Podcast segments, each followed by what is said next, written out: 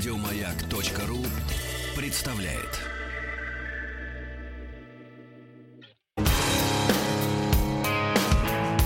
Сергей Стилавин и его друзья.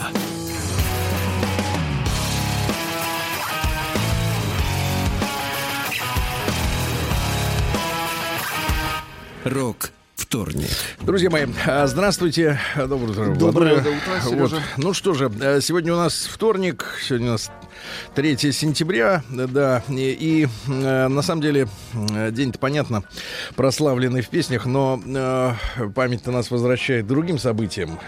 15-я, Грустно. 15 годовщина, ну не то слово, 15 годовщина, да, все помнят, 2004 первые дни э, осени, вот.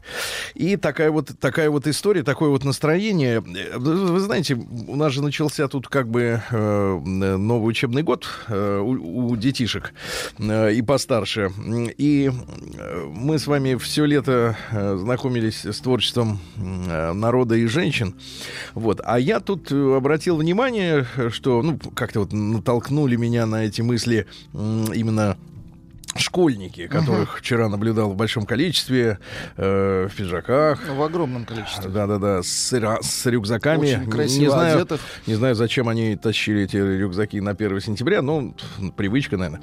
А, вот, и мы все-таки с вами образовательная такая э, и станция, и сообщество наше, э, мы и слушатели, да, и все наши замечательные гости, ну, абсолютное большинство из них, просветители, э, вот, и э, я вспомнил о том, что Владимир Семенович Высоцкий, Так. чье музыкальное творчество, э, буду откровенен с, с Ну, аудиторией. в нашей стране уважается. Это так. э, вы прошли по другой, э, так сказать, стезе, но э, я могу сказать, что мной никогда принято не было. Э, к К сожалению, сожалению, мной тоже. к сожалению, я считаю все-таки и хип-хоп, и э, э, бардов, э, в принципе, исключением из мира музыки.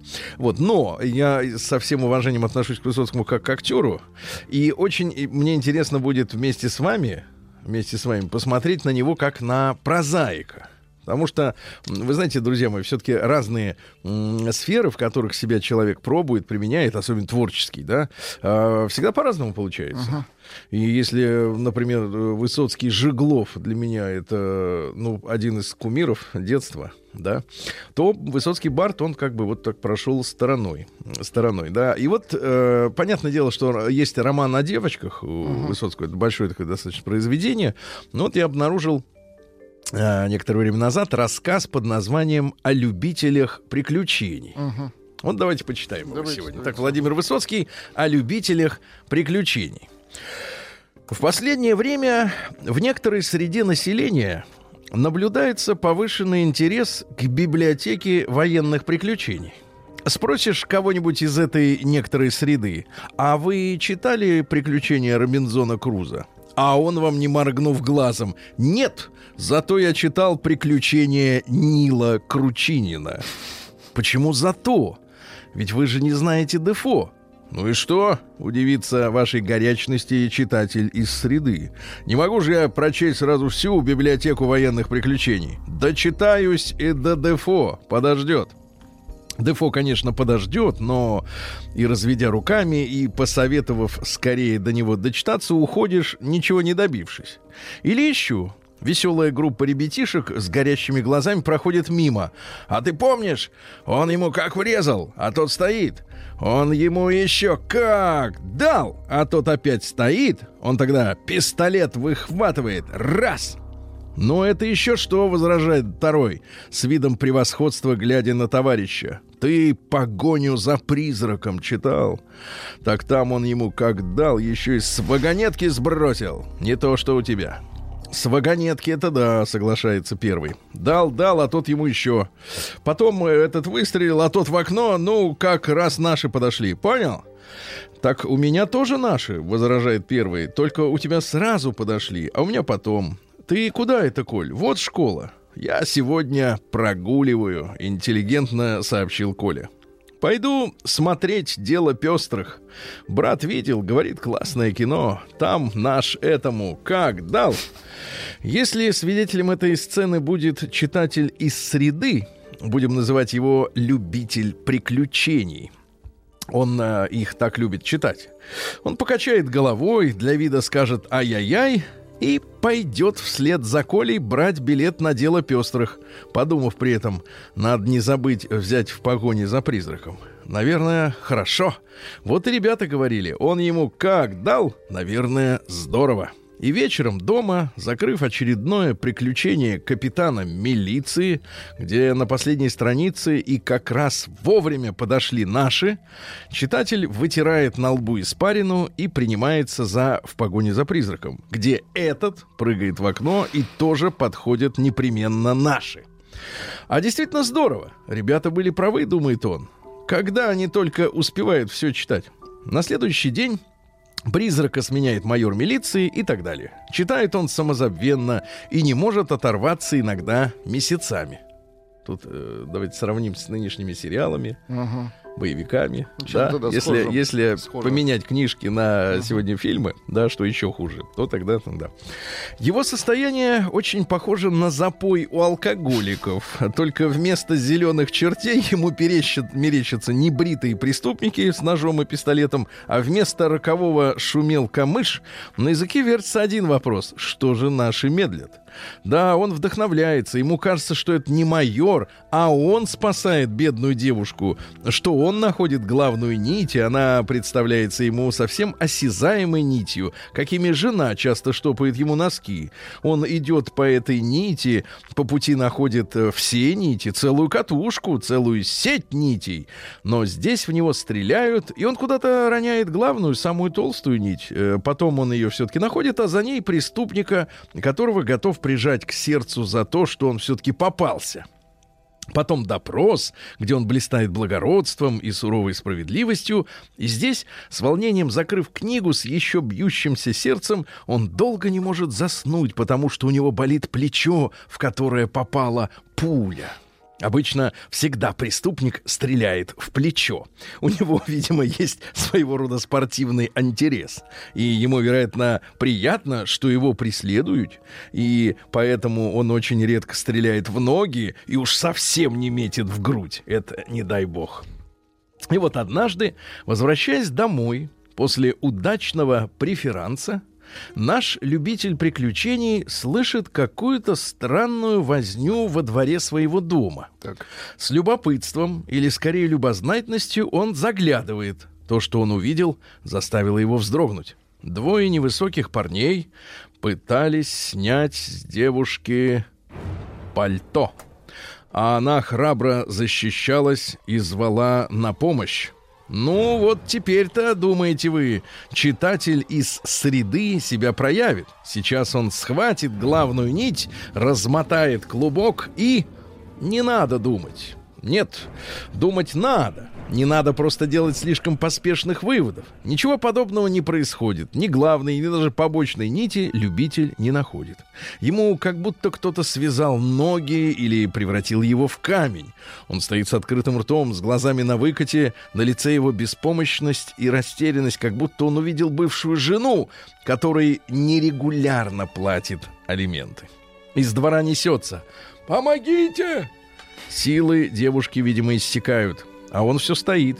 «Не может быть!» — скажете вы. Да, так и есть. Стоит долго, как камень, на котором пишут, что здесь когда-нибудь будет памятник. Может быть, он вспоминает, что, э, сде- что сделал бы в этом случае майор или капитан, или бри, так сказать, бригадир из дела пестрых, а может быть, он просто ждет, когда придут наши в лице участкового, дворника или просто прохожих, но он стоит. И только когда раздается свисток милиционера, и когда мимо него проходят два парня, испуганная бледная девушка в сопровождении участкового и какого-нибудь парня в телогрейке, только тогда к нему возвращается способность действовать, но действует он тоже довольно странно. Он и не идет следом за милиционером, чтобы дать хоть хотя бы свидетельские показания, а, оглядываясь, очень быстро направляется домой, а в голове почему-то все время вертятся слова. «он ему как дал», Приходя домой, любитель приключений рассказывает жене, что шестеро раздевали девушку. Он хотел помочь, но не успел. Приехала милицейская машина и всех забрали. «Сиди уже!» — буркнула жена. «Читай лучше свои книжки, а голову нечего подставлять. Он у нас случай был. В трамвае старушка увидела, как в карман лезут. И сказала.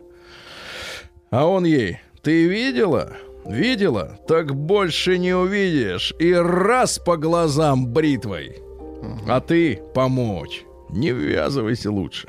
Ну, это ерунда, храбро возражает любитель.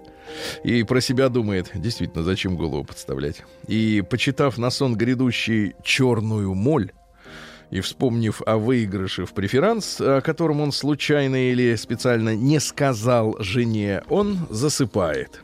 И живет такой любитель приключений тихо, не ввязываясь. Ходит он по улицам, всегда по освещенным и поближе к милиционеру. Играет, но не допознав преферанс, и читает на сон грядущий что-нибудь из библиотеки военных приключений. Он ведь большой любитель приключений. И не дочитается он до Даниэля Дефо. Да эти книги ему и незачем читать. Нет, уважаемый читатель из среды, не всегда нити преступлений наматываются на катушки, а клубок их похож на шерстяной. Бывают в жизни милиции и разведчиков очень суровые будни, и не всегда стреляют в плечо, и вовремя приходят наши. Не всегда, хотя об этом иногда и пишут. Если удачно заканчиваются многие дела и раскрываются преступления, то посмотри, кто помогает этому. Вчитайся повнимательнее. Такие же люди, как ты. Хотя нет, не такие.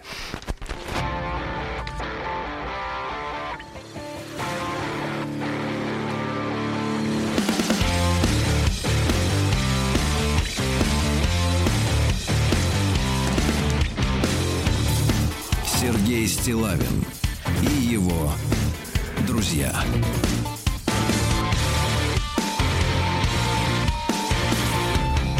Рок вторник. Да, ну вот такая вот проза э, Владимира любопытно, Семеновича. да, ну, скажем так, это не совсем э, художественное произведение, это хотя, ск- Ну, публицистика. таким, да, наблюдение. Публицистика, Наблюдение, да, да, да, Ну вот что-то типа то, что мы и делаем, да, периодически, да. Скромно, да. Ну как скромно, но все-таки Высоцкий не является писателем, правильно? На полках не пылится в библиотеках вместе с Дефо. Так что, в общем, можно сказать, э, да, наблюдал за жизнью. Э, В этом смысле Шукшин, конечно, гораздо более Ну, ближе, да, к- литературен. литературе, да. литературен, да. Получили письмо, друзья мои, от нашего квадратного человека. Так, а так, знаете, так. какая тема? Так. э, у этого письма Дмитрий, вот наш квадратный человек. Тема, вы не поверите, всмотритесь в буквы, они достаточно мелкие, заодно и зрение ваше проверим. Тема, Тема. тема, Взяли на работу? Вот Да именно. вы что? вот именно. Это же бомба. Нельзя так говорить. В хорошем смысле. Приемная нос. Народный омбудсмен Сергунец. Да, мы с вами, э, ну, скажем так, мы, конечно, Дмитрия не приручили. Мы его не кормим, не поем, правильно, не одеваем. Ну, мы в контакте с ним. Но в какой-то степени мы в ответе за его судьбу. Ну, по крайней мере, ему внутри кажется, что мы в ответе. Да, и поэтому он ведет себя все-таки более прилично. Потому что есть ответственный. Потому что когда человек думает, знает, что на него наплевать всем, он начинает творить бесчинство. Здравствуйте, Сергей Валерьевич, Влад и прочие невольные слушатели моих клавиатурных как опусов. Нет, они не невольные, дорогой Дмитрий. Они следят тоже за вашей судьбой. Знаете, более пристально, чем э, приключения, вот этих вот воен, военные приключения, да, ваши рассказы э, волнуют. Давненько я вам, сударь, не писал, но на то была весьма веская причина. Ну, к слову, надо сказать, что в WhatsApp это пописывает регулярно. Ну, отрывисто. А вот так, чтобы, видимо, выкроить в жизни полчаса и сесть и Интересно, написать, что ему мешает. Он качается, видимо. а потом руки дрожат, да. Как вы, наверное, надеюсь, помните, последнее событие в моей жизни было весьма неприятным. А именно, моя комфортная шея под кодовым именем жена потеряла работу. Ну, это было еще до Нового Помню, года. помню, да. Сократили ее злые дядьки, несмотря на иждивенца на шее в виде меня. Ах, он иждивенец. Да, и еще, еще чуть-чуть он станет малолетним иждивенцем. Когда жена плотно осела дома, то думал, что мы друг друга загрызем. Однако совместное постоянное времяпрепровождение, наоборот, сблизило. Как говорится, скучно одному ничего не делать. Вместе гораздо веселее. Тут по, по ходу и пословиц придумывают. Да и скучать и бездельничать особо некогда было. Жена всегда находила чем заняться. То в музей тащит, то на природу погулять, то что-нибудь необычное скошеварить, то молнию вставить или дырку зачинить. Я ее готовить подучил. Жену. Звучит шикарно. Учил жену щи варить. Теперь не только пельмени может сварить, а даже суп. Пригодится ей на случай, если я ее достану. С деньгами, молясь, приужались. Но из холодильника мышиную виселицу, висельницу, виселицу не сделали. Была и курка с яйцами, и млеко с мяском. Правда, приходилось побегать по магазинам, искать товар покачественнее, но на подешевле. Специально для скептиков нужно просто знать, что и где покупать. И вот мне пришла какая мысль в процессе этой беготни. Все жалуются на нехватку денег. А на самом деле можно просто отказаться от части не сильно нужных э, в реальности товаров или заменить их более простыми, но не менее качественными. Жили, жили, не тужили, привыкли к, со- к совместному тунеядству, и вдруг, как пелось в одной античной песне, случилось страшное. А, жена нашла работу. И вот сегодня я полдня опять был в конуре. Так это не он нашел, а она. Жаль. И вот Дмитрий. пластинка опять заиграла ту же мелодию. Жена на работе, а я по-прежнему джигитую. Джигитую.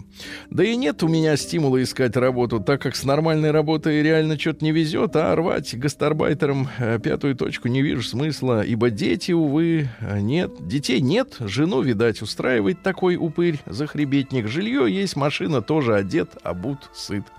Свою так называемую реализацию гашу в тренажерном зале, качаюсь, пускай малыми эгоистичными, но победами над собой. Помогаю людям в зале переодеваться, ой, нет, преодолевать застои в занятиях советом. Это, конечно, суррогат, но гораздо лучше, чем пустое прозябание в четырех стенах. Вот так-то, Сергей Валерьевич, особо гневно не суди, ибо сам знаю, что грешен, затем разрешите отшаркаться. С уважением, Дмитрий Квадратный. Спасибо вам, Сергей Валерьевич, что вы не либерал. Да, да, всегда, пожалуйста. Адрес стилавинсобакабк.ру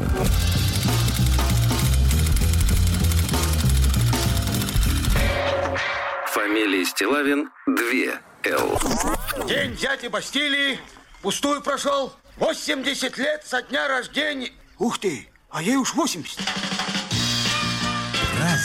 Ну что же, э, друзья мои, сегодня у нас э, 3 сентября. Сегодня день солидарности в борьбе с терроризмом.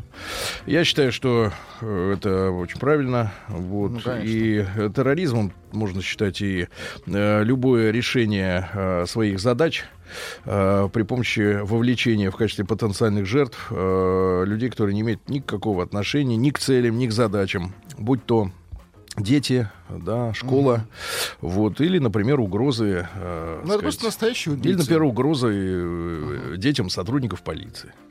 Мне кажется, это очень близко. День движения независимости в Тунисе э, с 51 года после против французов они пытаются, э, сказать, пытались освободиться. Долго они там были. Э, День борьбы с английской интервенцией в Иране. Это в 1915 году происходило. Ну и сегодня э, русский народный праздник Фаддей проповедник. Сегодня было принято убирать лен. Одежда ведь раньше была она, Владик, льняная. Ну, проще, а да. вместо картофеля репка. М, Сжав лен, его раскладывали, чтобы он э, подсушился э, по полям, по лесам, как говорится. Наблюдали за погодой. Если на Фадде небо чисто и солнце светит ясно, э, то того же можно было ждать еще на 4 недели Ой, вперед. Ну и, конечно, сегодня, понятное дело, день, а, так сказать, прославленной песни, но мы ее все и так прекрасно помним. Праздник каждый день.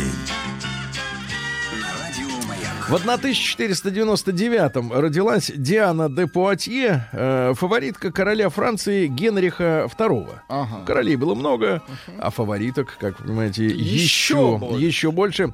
Но п- парадокс заключается в том, что она была на 20 лет старше. Вот в этом интерес, да-да-да. А, И э, ей пришлось э, терпеть интриги, вражду. Э, Красавец, как говорится, мягко говоря, помоложе. Вот. И с ней любили дружить поэты, скульпторы, художники. Ну, то есть ее как бы вот считали умной женщиной. Очень Иногда хорошо. умная женщина может Можно полюбить. обмануть время. Нет, обмануть время, да. Э, Познакомились вообще они с Дианой-то, когда ему было 6 лет. Дело в том, что ей-то было уже 25. Ах, вот откуда все это тянется. Да, да, да. И она его, соответственно, увидела, Она говорит, его муза. какой, говорит, хороший мальчик. Мальчик, да. И поцеловала в лоб. Ай-яй-яй-яй-яй. А потом уже через 10 лет, когда ему исполнилось 16, а в те, все в те времена м, 16 лет это вот не час лоботрясы с Это PlayStation сидеть. мужчина. Да, это уже король настоящий. И, соответственно, э, Ну, закрутилось так. все было нормально, да. В 1710-м Абрахам Трамбле, именно Абрахам, это Абрахам, э, швейцарский натуралист, которого называют основоположником экспериментальной биологии. Э, Ну, да. Э, Что же интересное, ну, в школе вы все Лягушкам знаете... резать ноги. Нет, не то. Не то. Вы знаете гидру. Гидру, в школе изучали. Это, Это прес- плохой человек. Пресноводный, нет, полип. Вот, который сидит в любом водоеме со стоячей водой, там, где не течет. Э, И открыл ее, соответственно, для науки э, голландец Антон Левингук. Вот. А Трамбле, соответственно, изучал гидру вдоль и поперек. Она Очень маленькая, хорошо. но он ее в- излазил всю. Да. В 1739-м основан сегодня город Шостка. Ну, друзья мои, э, сегодняшняя, наверное, Молодежь и не представляет даже, в какой стране это теперь находится. Но на самом деле э, все старички помнят, что э, большинство советских э, кинофильмов были сняты на шосткинской пленке, кинопленке, да? Э, и, соответственно, фотопленка была много э, Да-да-да, сделана. помню. Там Мгм. это Украина, это, так сказать, со- сначала создали э, пороховой завод, рядом разместился поселок для рабочих. Вот, э, порох, это, кстати, использовался в Крымскую, например, войну, и производство там сильно увеличилось. А в 1931 году построено именно в Шостке, ну, почему-то решили построить именно в Шостке, крупнейшую в Советском Союзе фабрику по производству кинопленки, да. В 1783 э, был подписан Парижский, а иногда его называют Версальским э, мирный договор, но не тот Версальский, который, значит, соответственно, в, после окончания Первой мировой войны, который унизил э, германский народ очень сильно, да, а Парижский мирный, он же Версальский договор между Великобританией и 13 бывшими североамериканскими колониями. Э, в этот день завершилась официально американская война за независимость. Ну, я еще раз скажу, что британцы признали США. Вот. А посредником на этих переговорах главным был Людовик XVI, которому через несколько лет голову отрезали э, уже во Франции, революционеры. Мгм. А В 1812 году в Англии на первом в мире консервном заводе выпущена первая банка консервов, которая была изготовлена промышленным путем. То есть не закатывать в банку, а вот В именно бочку. конвейер, так сказать. Пошли, поехали. А, Софья Андреевна Толстая э, в 1844-м жена и помощница Льва Николаевича. Вот, у них было много детей, 13, если быть буквальным, да-да-да. А, Вот, она ездила к дедушке э, в Тульскую губернию, в его имение, и по дороге гостила у Льва Николаевича. А, Вот, и, представьте, она гостила в августе, а уже 16 сентября сделал предложение. То есть Влюбился. решительно э, как бы сделал Влюбился. предложение. Наши сегодняшние женщины, конечно, Так отчасти... не могут? Отчасти, да, и по причине собственных особенностей характера э, ждут иногда годами, а то и не дожидаются. А вот тут всего три, две, две-три человек недели прошло, и такой, все, ну. и все. Э, вот. Э, Ну, вообще, сам по себе Толстой, он э, откуда у нас взялась-то э, у нашей публики? э, непреклонная вера в то, что воспитывать человека должна только семья. Это на самом деле Толстой. Это же, это же его главная центральная фишка, что человека должна воспитывать семья. При этом все это воспринимается так, как будто семья изначально идеальная. А вот э, упыри, которые нас с вами в жизни окружают, они как бы вот непонятно откуда взялись. Потому что семьи-то у всех замечательные. И плодят они э, замечательных людей. А вот потом э, раз и, и урод какой-то родился. Вернее, вырос. Э, вот он э, исповедовал о прощении. Так, вот так, так. это, это наши люди меньше любят, чем вот разговаривать о семейных ценностях. А прощение — это когда проще надо быть. Будь проще, люди к тебе проще, подтянутся. мгм. Ну, короче, дауншифтинг, надо шматье прекратить выбирать элитное. А, Пахать. Мгм. Да, да, пахать это Ближе совсем, людям. это еще проще, да. Вот в 1846-м Альфред Брандт, немецкий инженер, который прославился строителем, э, э, строительством тоннелей в Альпах. Вы понимаете, там же не было тоннелей. А теперь их там пруд пруди. Считаю, ни одной цельной горы не осталось. В 1859-м Жан Жарес, это руководитель французской социалистической партии, основатель газеты «Юман- «Юманите». Э, Вот, ну не знаю, в советское время а, из этой газеты только, в принципе, новости про Францию приходили. Ну, потому что, я так понимаю, она существовала на деньги от э, КПСС. Ну, помогали, видимо, Помогали, да. Поэтому оттуда брали и новости. А сейчас как не слышно про юманите. А, цитата следующая из товарища Жареса, э, которого, кстати, убили. Представляете? Убили? Да, да, да, да, да. Его убили, его застрелил французский националист в, фари- в парижском э, кафе за то, что э, Жарес агитировал за мир. А. А тот говорит, как мы можем с немцами быть, э, так сказать, э, так сказать э, дружить, если немцы нас унизили, ну вот э, в 1871 году, когда была война и когда была Парижская коммуна. Ну и застрелили прямо в кафе. То есть война еще, Жесть. как говорится, не началась, а жертва уже была. Э, Цитата следующая. Революция — это варварская форма прогресса. Прогресс, но варварский. Сегодня в 1864-м э, взрыв э, э, стер с лица земли стокгольмскую лабораторию Альфреда Нобеля, который Так, работал, изобрел, работал над динамитом. Да, не стало даже младшего брата Альфреда. То есть вот такая цена-то за изобретательство. Вот, а отца э, обоих э, мужчин разбил от горя паралич, но тот не остановился и через три года все равно динамит изготовил. да. Но самое, э, самое тут отвра- отвратительная какая-то вот такая вот история заключается в том, что он был пацифистом. Альфред Нобель пацифист. Ну, Ну, случайно в изобрел нашем понимании, нет, в нашем понимании пацифист это который не берет в руки оружие. Ну, по крайней Слушайте, мере, нам но это так подается. Используется и в мирных целях. Не-не-не, он же не для этого. Он считал, у него другая философия это была. Дело в том, что был еще и Ричард Гатлинг, тоже такой же пацифист, дружок его виртуальный, Э, вот, создатель первого пулемета. Они все исходили из другого, что мы должны сделать оружие, которое будет таким страшным, что побоятся даже начать войну, потому что обратка будет ужасной. Ну, как типа но, ядерная, да. Но, но, во-первых, никого никакие пулеметы, динамит, бомбы не Но то остановили. время не остановили. Так и- сейчас ядерная бомба никого не останавливает, потому что есть так называемые локальные конфликты, э, в которых ядерное оружие не применяется, а люди-то, извините, тысячами гибнут. Ничего-то как не останавливается вся эта бодяга.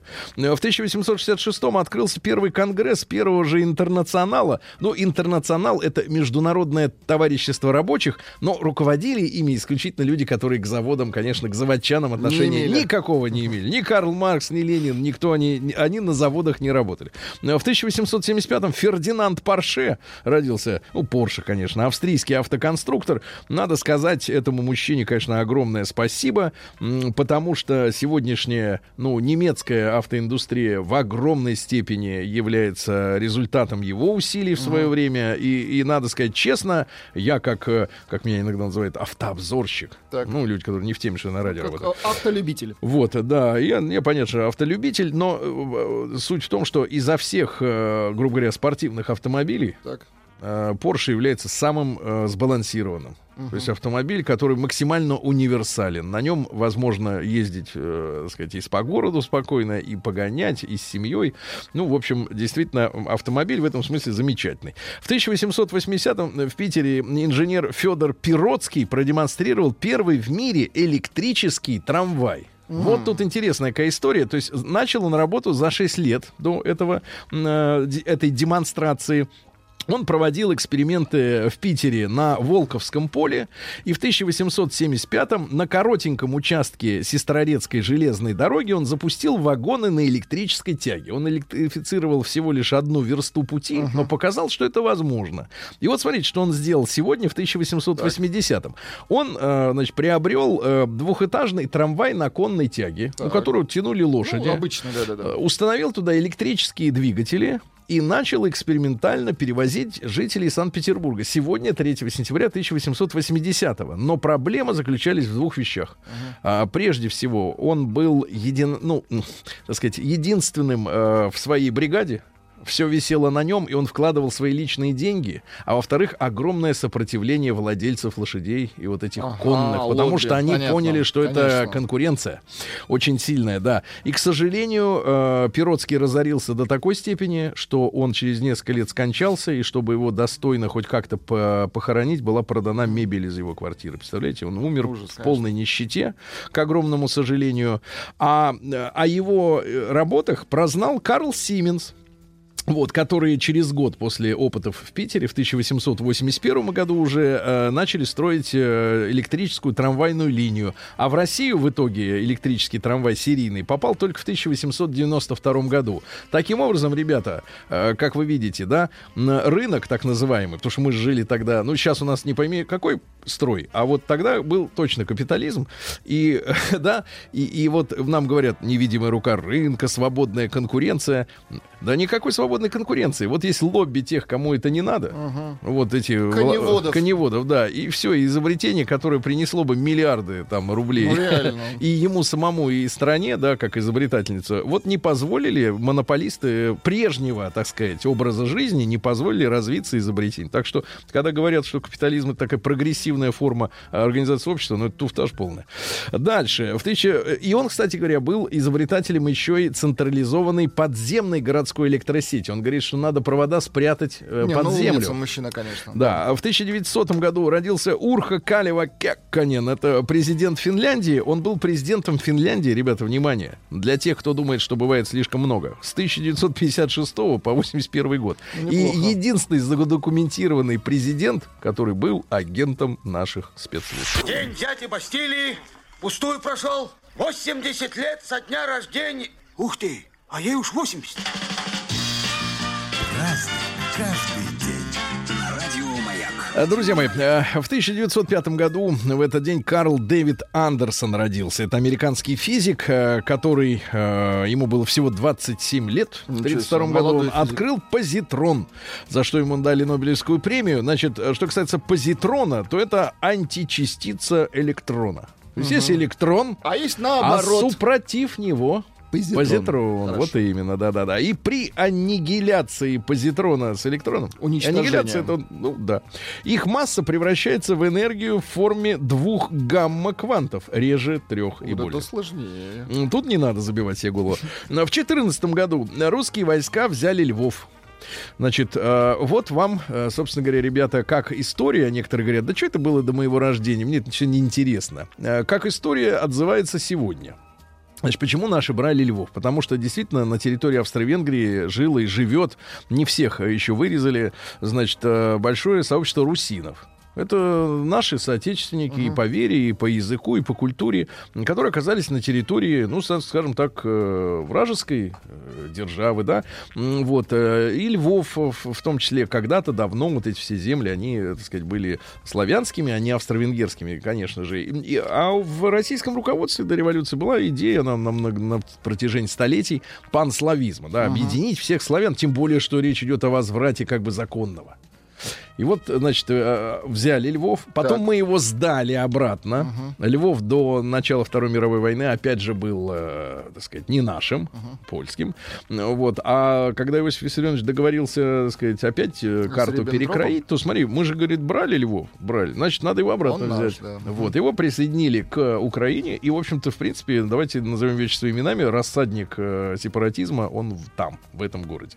В 1927-м Олесь Адамович, белорусский писатель и публицист, родился в 41-м... э, господи, сегодня Сергей Довлатов родился. Да вы что? Да, а да, да, да, да. Пи- Писать. Не упустили, невозможно упустить э, вечное, Такого, да. Мы наверстаем, наверстаем, да. Э, Семья это если, давайте цитаты у него хорошие, умные, э, мужчина и с юмором, и главное умный.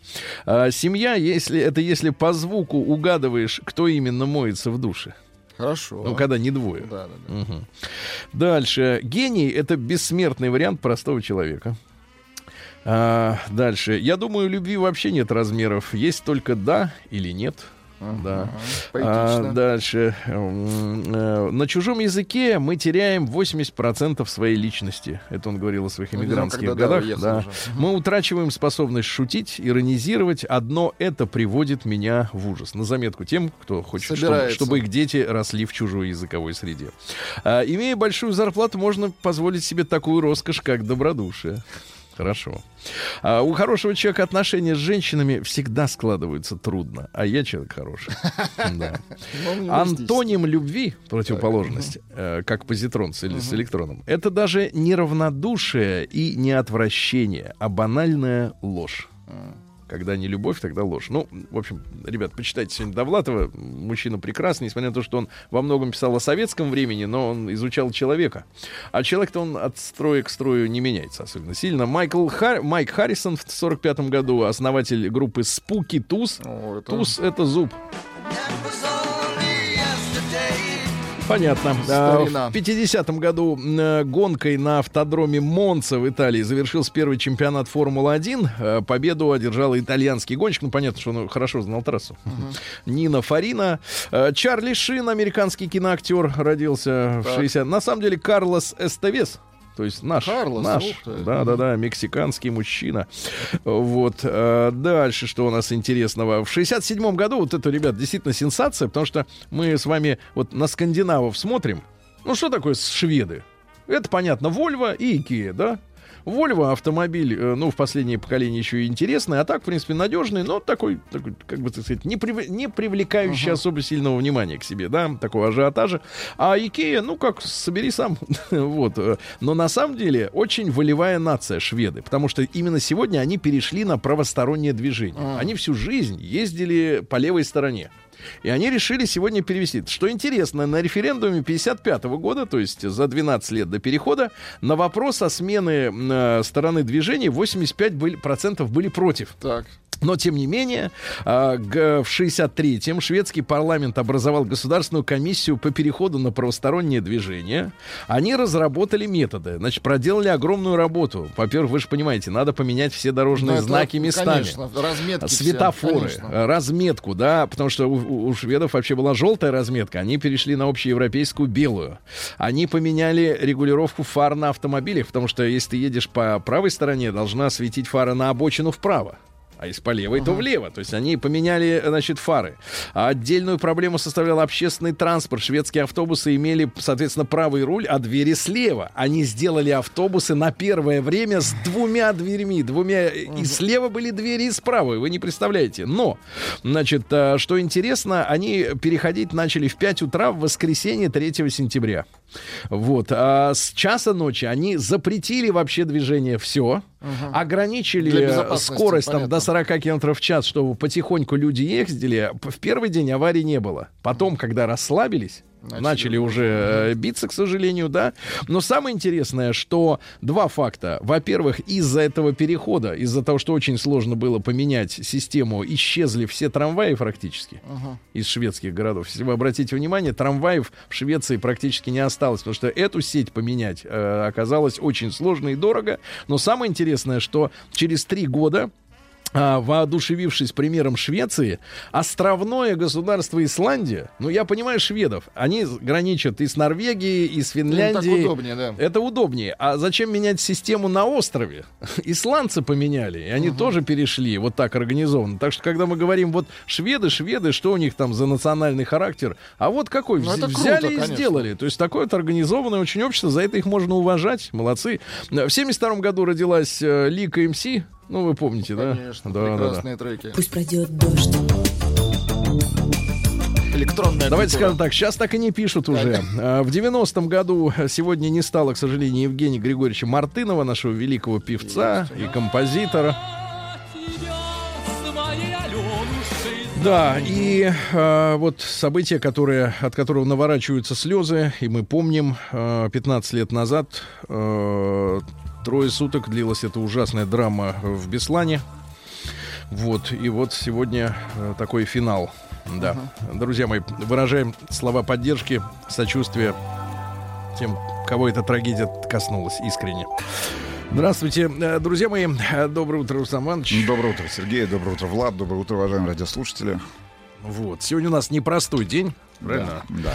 Вот. Вчера, вчера у нас ребята в школу пошли, ну и мы помним события 15-летней давности, да, то, что происходило в 2004 В Беслане в этот день, Да, да, да. через так, несколько часов. Так получилось, э, так получилось, что э, мы э, в этом время, ну, наша команда тогдашняя, да, радийная, мы, естественно, о том, что должно произойти, понятно, что никто не знал.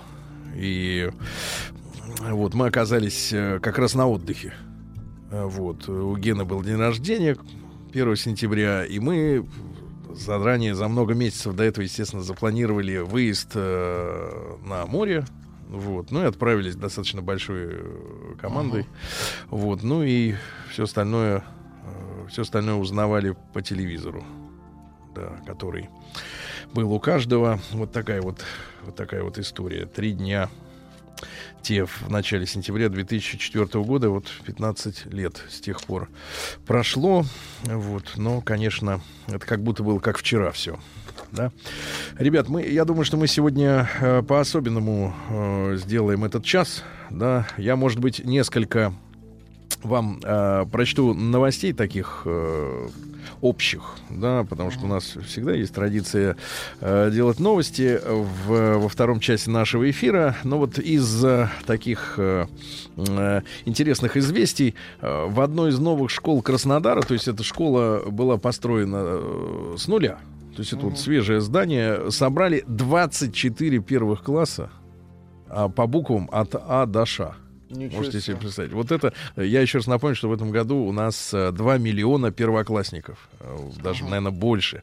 А трое наших э, мальчишек стали э, чемпионами мира по шахматам. И не только мальчишек, извините, это школьников. Э, Во-первых, Галина Михеева, конечно, извини, Галина. Артем Лебедев и Савва Витохин, они стали чемпионами мира по шахматам среди детей в своих возрастных э, категориях. Э, В Китае проходил эти, проходили эти соревнования.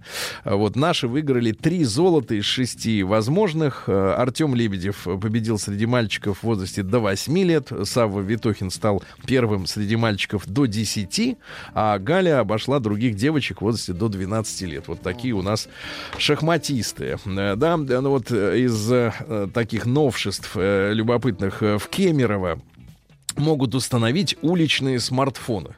То есть мы все знаем, что есть уличные таксофоны, ну, по крайней это мере, смартфоны они уличные. были, да-да-да, м, могут установить ли- уличные смартфоны. Об этом в соцсетях рассказал здешний мэр э, Илья Середюк. Э, вот, и, ну и, соответственно, вот предприниматели, видимо, предложили э, такое нововведение, и, видимо, привязанные к э, будкам эти аппараты э, будут э, стоять э, и обслуживать за деньги, я так понимаю, да, тем, кому, тех, кого нужно, с- кому нужно срочно э, позвонить. Ну и из мира науки буквально несколько Давайте. сообщений таких, э, расширяющих кругозор. Ну, во-первых, сообщается о том, что мозг способен работать сразу в 11 измерениях. Я напомню, что мы с вами э, живем официально в трех плюс еще время, да, а мозг работ, способен работать в 11. А, дальше. А, Ученые решили раздавить робота-таракана, но не смогли. Оказался слишком крепкий. Ну, это вот, хорошая вот новость, такого конечно. создали, да. А В Америке создали защищающую от комаров одежду. Просто невозможно прокусить. Вот. Ну и э, в Китае э, э, создали программу, в которой каждый, загрузив свою э, фотографию, э, ну, я имею в виду в смартфон, да, а, может затем э, сделать видео с участием, например, актеров из фильма, но со своим лицом. То есть вот эта система замены лиц в, в видеоизображении, да, набирает обороты. И как и это наталкивает на серьезные мысли, как, например, быть с доказательной базой, да, да например, э, в момент э, совершения каких-то чему прес- мы придем, преступлений, да. да, или, или, или каких-то ситуаций спорных на улице, если на видеозаписи лица настоящие можно заменить любыми Качество другими. будет дальше только расти. Да, это, конечно, печально, да. Сергей Стилавин и его друзья.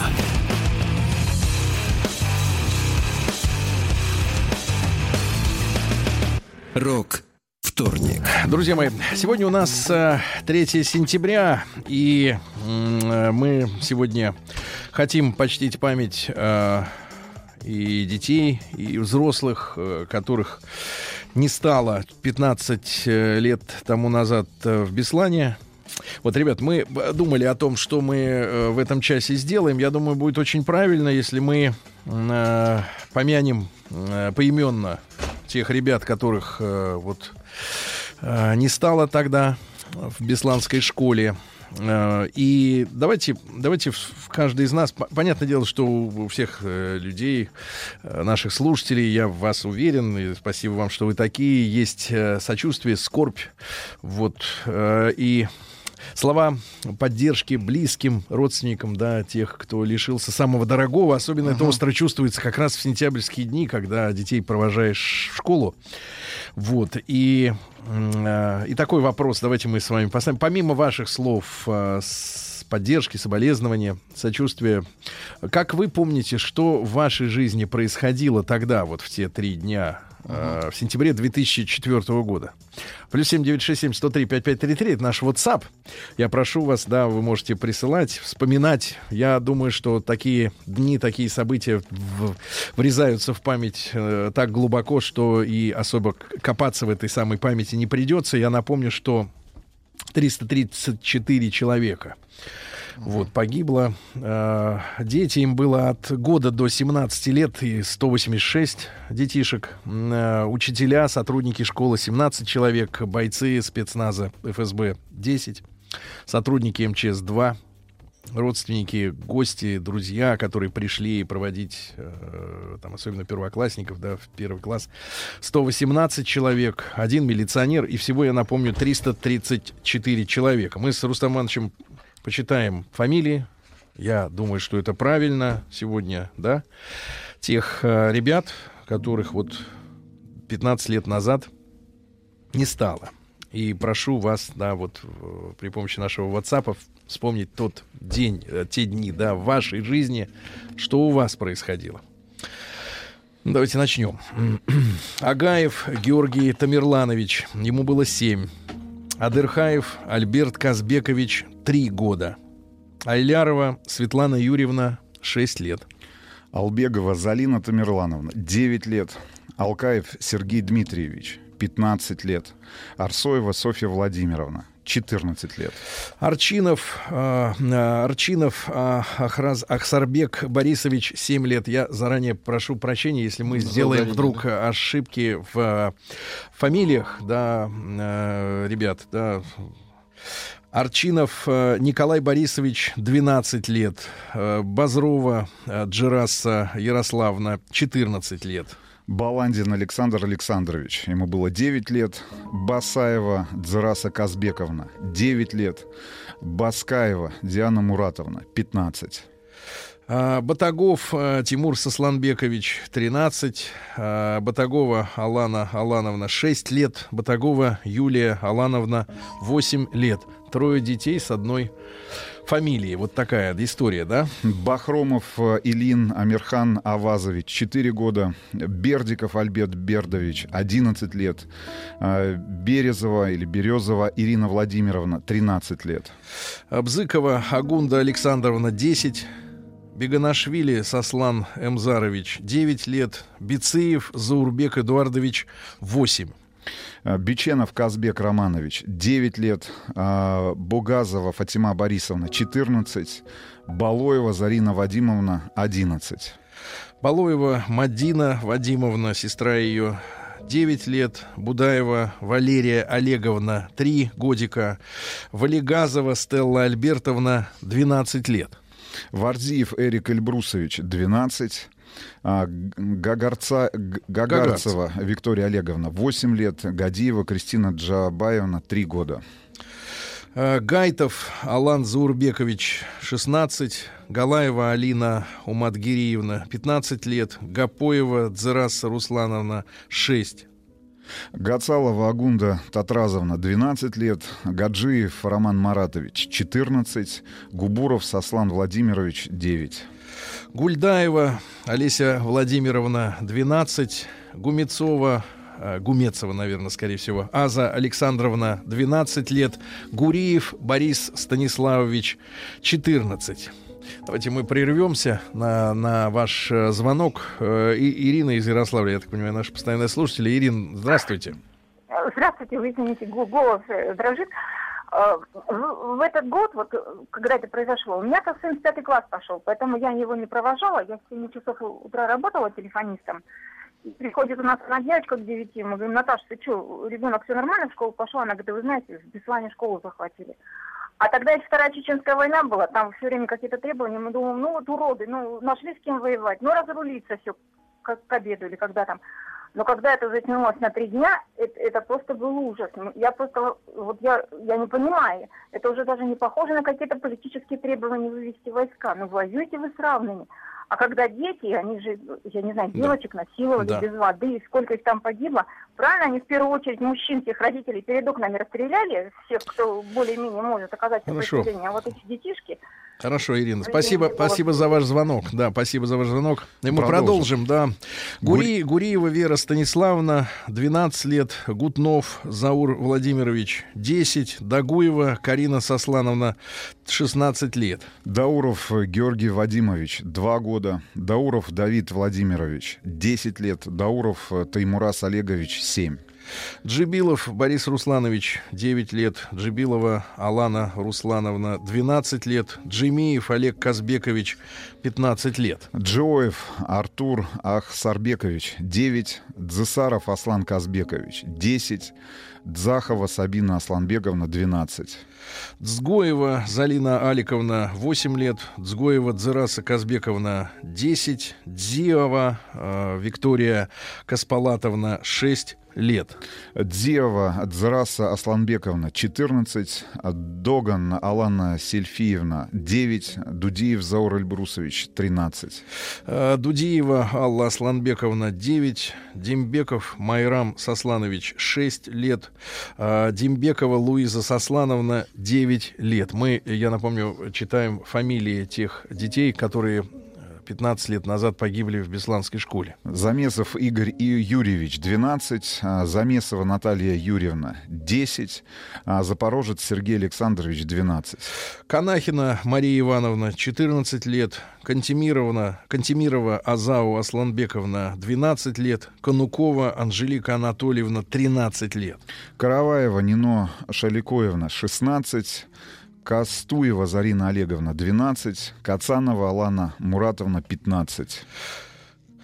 Кадзаева Элина Эдуардовна, 9 лет. Козырев Ахсарбек Игоревич, 12. Козырев Тимур Витальевич, 9. Козырева Элона Витальевна, 11. Кокова Оксана Руслановна, Руслановна 15, Кокойти Бела Мартиевна 12, Каниев Али Казбекович 7. Кундухова Кристина Альбертовна, 7 лет. Кусова Анжела Альбертовна, 14. Кусова Мадина Асланбековна, 11 лет. Кучиева Зарина Шамильевна 7, Кцоева Мадина Владимировна 12 лет, Лулаева Алана Алановна 10 лет. Макеев Станислав Георгиевич, 12. Малиева Светлана Аслановна, 3 годика. Маликеев Арсен Александрович, 14 лет. Мамаева Сабина Константиновна 15, а, Маргиева Эльвира Валикоевна 12, Меликова Карина Алановна 11. Назарова Анастасия Геннадьевна, 10 лет. Низговоров Сослан Евгеньевич, 9. Нагаева Марина Олеговна, 12 лет. Нагаева Элла Эльбрусовна 9 лет, Нарматовна Нарматова Зарина Рустамовна 9, Азиев Вадим Сергеевич 9. Плиева Алана Важаевна, 8 лет. Пухаева Мадина Автандиловна, 12.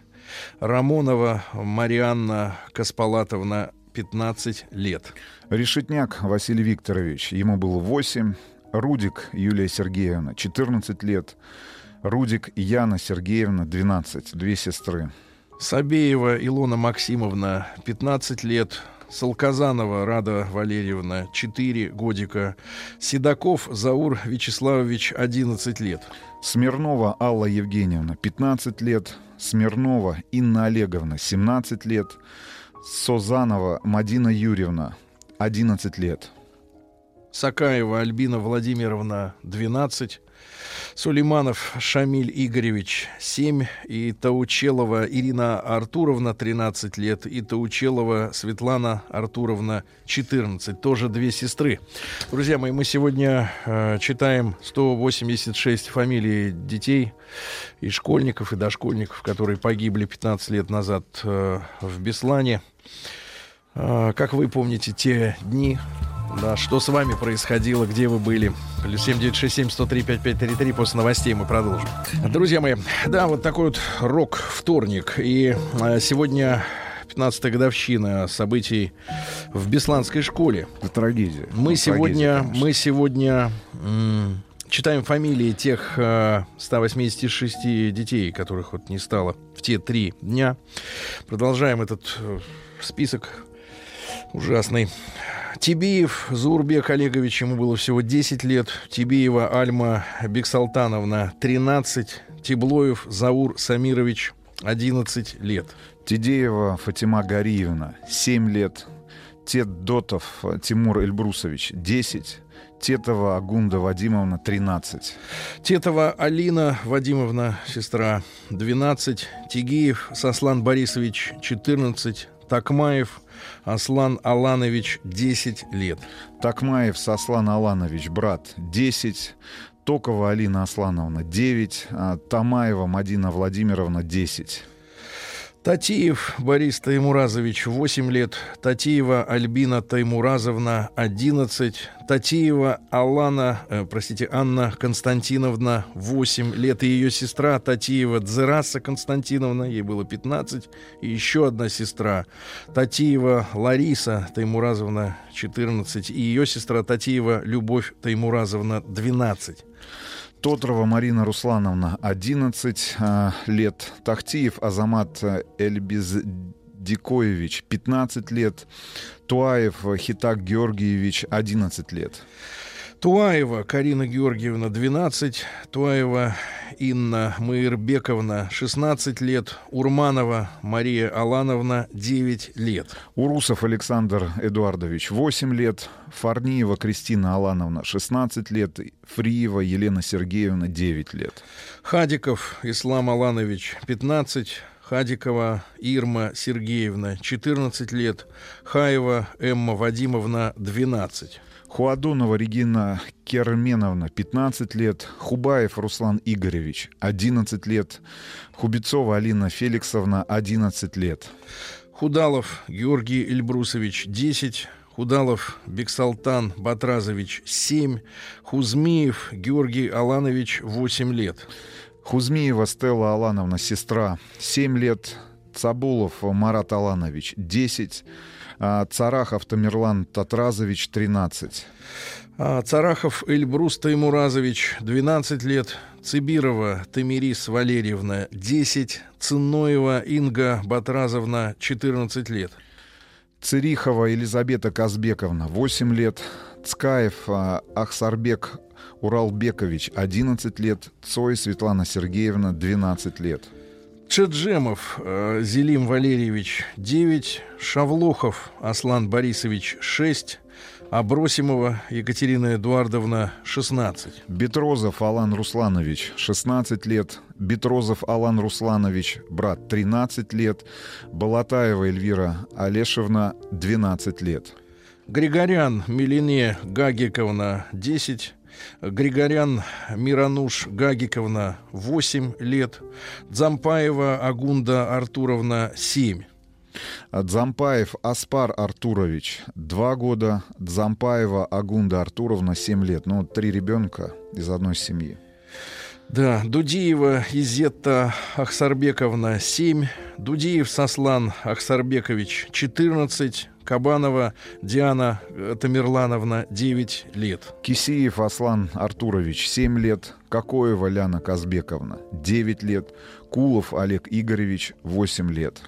Макарчан Санитик Гариковна 10, Маргоев Таймурас Эльбердиевич 9 лет, Русов Мартин Арутюнович 10 лет. Русова Аня Арутюновна, 4 года. Тамаев Татрас Артурович, 7 лет. Урманова Залина, Сер... Залина Сергеевна, 6 лет. Хаблиев Батрас Эдуардович 12, Ходов Владимир Майербек, Майербекович 10 лет, Цкаева Кристина Руслановна 10 лет. Цагоев Алан Казбекович, 11 лет. Цагоев Аслан Казбекович, 8 лет. Цагоев Виктор Казбекович, 13 лет. Цагоева Джульетта Казбековна, 14 лет. Ну вот и 186-я строчка этого ужасного списка. Самартов Алексей Олегович, ему было всего 8 лет. Вот нам, поверьте, очень тяжело читать эти, э, эти строки. Я приношу извинения тем, кто может, кому, может быть, мы подпортили настроение утреннее, но э, избежать этого нам вот как-то совесть не позволяет. Я еще раз прошу прощения перед родственниками, родными, близкими. Делали наверняка ошибки в ударениях, в фамилиях, произношении. Вот простите нас за это. Вот. Я еще раз напомню, что не стало 334 человек. Вот за те три дня еще раз напомню, что вот мы прочли список из 186 фамилий и имен э, детей, 17 учителей и работников школы, 10 бойцов спецназа ФСБ, э, двое сотрудников МЧС, 118 родственников, э, друзей, гостей, которые пришли детишек проводить в первый класс и в другие классы. Один милиционер, всего 334 человека. Это было 15 лет назад, но тем не менее мы вот эти дни очень хорошо запомнили из-за того, что произошло. Да, и э, спасибо вам большое за ваше неравнодушие, за слова поддержки близким, родным, тем, кто э, жив. И те, те, у кого вот в сердце эта рана, она никогда, не, не, естественно, не, не заживет. Вот, э, давайте почитаем сообщение, да, от вас. Наташа пишет. 30 августа 2014, 2004 узнала, что беременна. Новости из Беслана смотрела и слушала всегда со слезами, иногда доходила до истерики. Моей дочке сейчас 14, она пошла в 9 класс. А эти детки уже никуда не пойдут. Здравствуйте, Сергей Рустам Владислав. Те страшные дни 2004 года вся страна примкнула к экранам телевизоров. Они не выключались тогда круглосуточно, постоянно шли прямые эфиры. Маргарита Симонян была еще репортером. Почему-то запомнилось, запомнились именно ее регулярные прямые включения из Беслана. Смотрели все и все, не отрываясь, видели также в прямом эфире.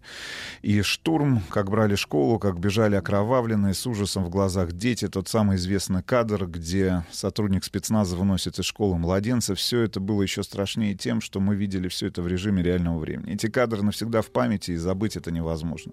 Царство Небесное всем безвременно погибшим в этой трагедии. Мы с вами, Беслан, мы помним и скорбим, и годы не приглушили эту боль. Ксения из Москвы. Из Марии Л. Еду на службу. Взрослый мужчина в капитанском кителе и слезы на глазах. Какое горе.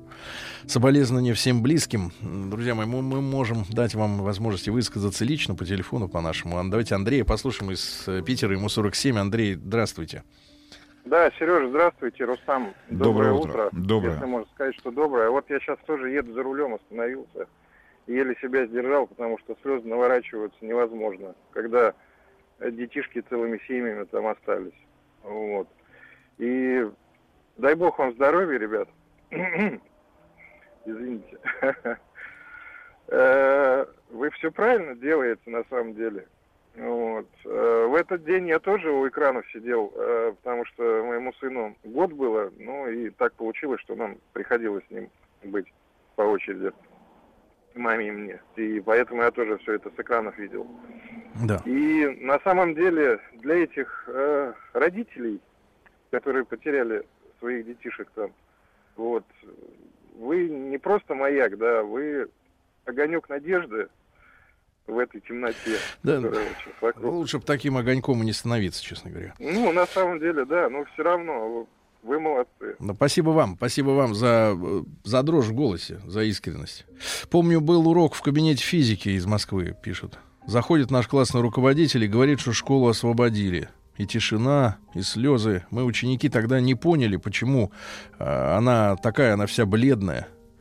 Э, все ведь хорошо, что освободили. Потом мы узнали, вот как это все происходило. Да. Застал трагедию в старшей школе. Пытался отшучиваться, но плохо получалось. Учительница сказала, что подобная реакция бывает в той ситуации. Отказывался верить в реальность происходящего. Теперь осталась только скорбь, а, и убийству детей, конечно же, нет оправдания. В тот день, 1 сентября, я повела своего сына первый раз в детский сад в Москве. Дома услышала ужасные новости о трагедии в Беслане и бегом обратно в садик за ребенком. Таких, как я, родителей, которые со слезами на глазах прибежали в сад, было очень много. Скорбим со всей страной по погибшим. Светлая им память.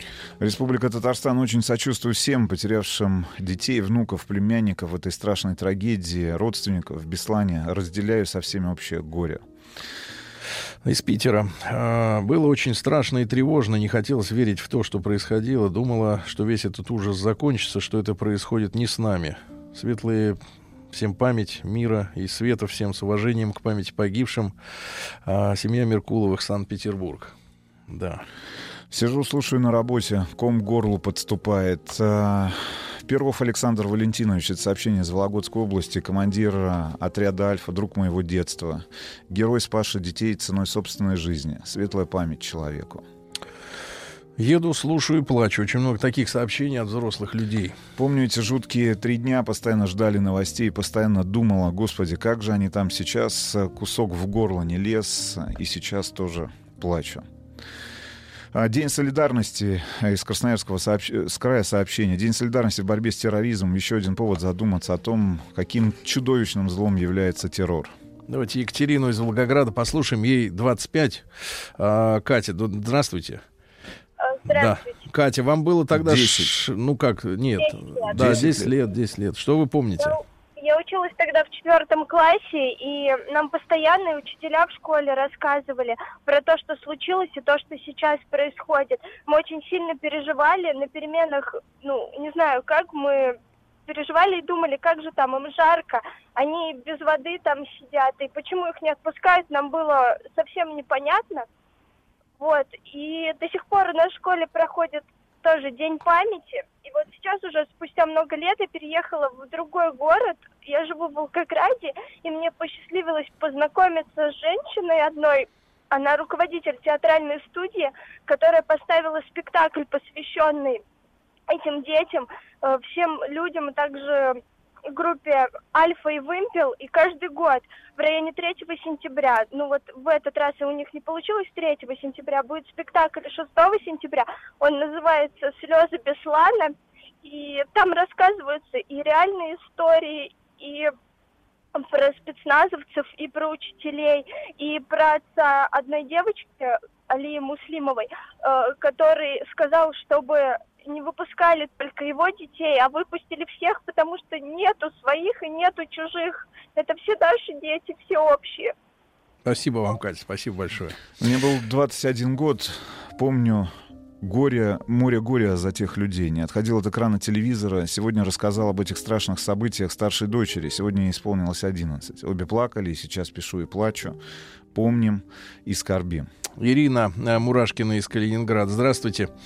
15 лет назад я стала мамой и только уложила сына спать. По телевизору э, шла развлекательная передача, и тут ведущий говорит, что прерывается на экстренный выпуск новостей. Мир просто остановился. Трехдневный ужас боли за детей. Сама работаю учителем начальных классов. И каждый год проводим классный час, посвященный эти, всем этим людям.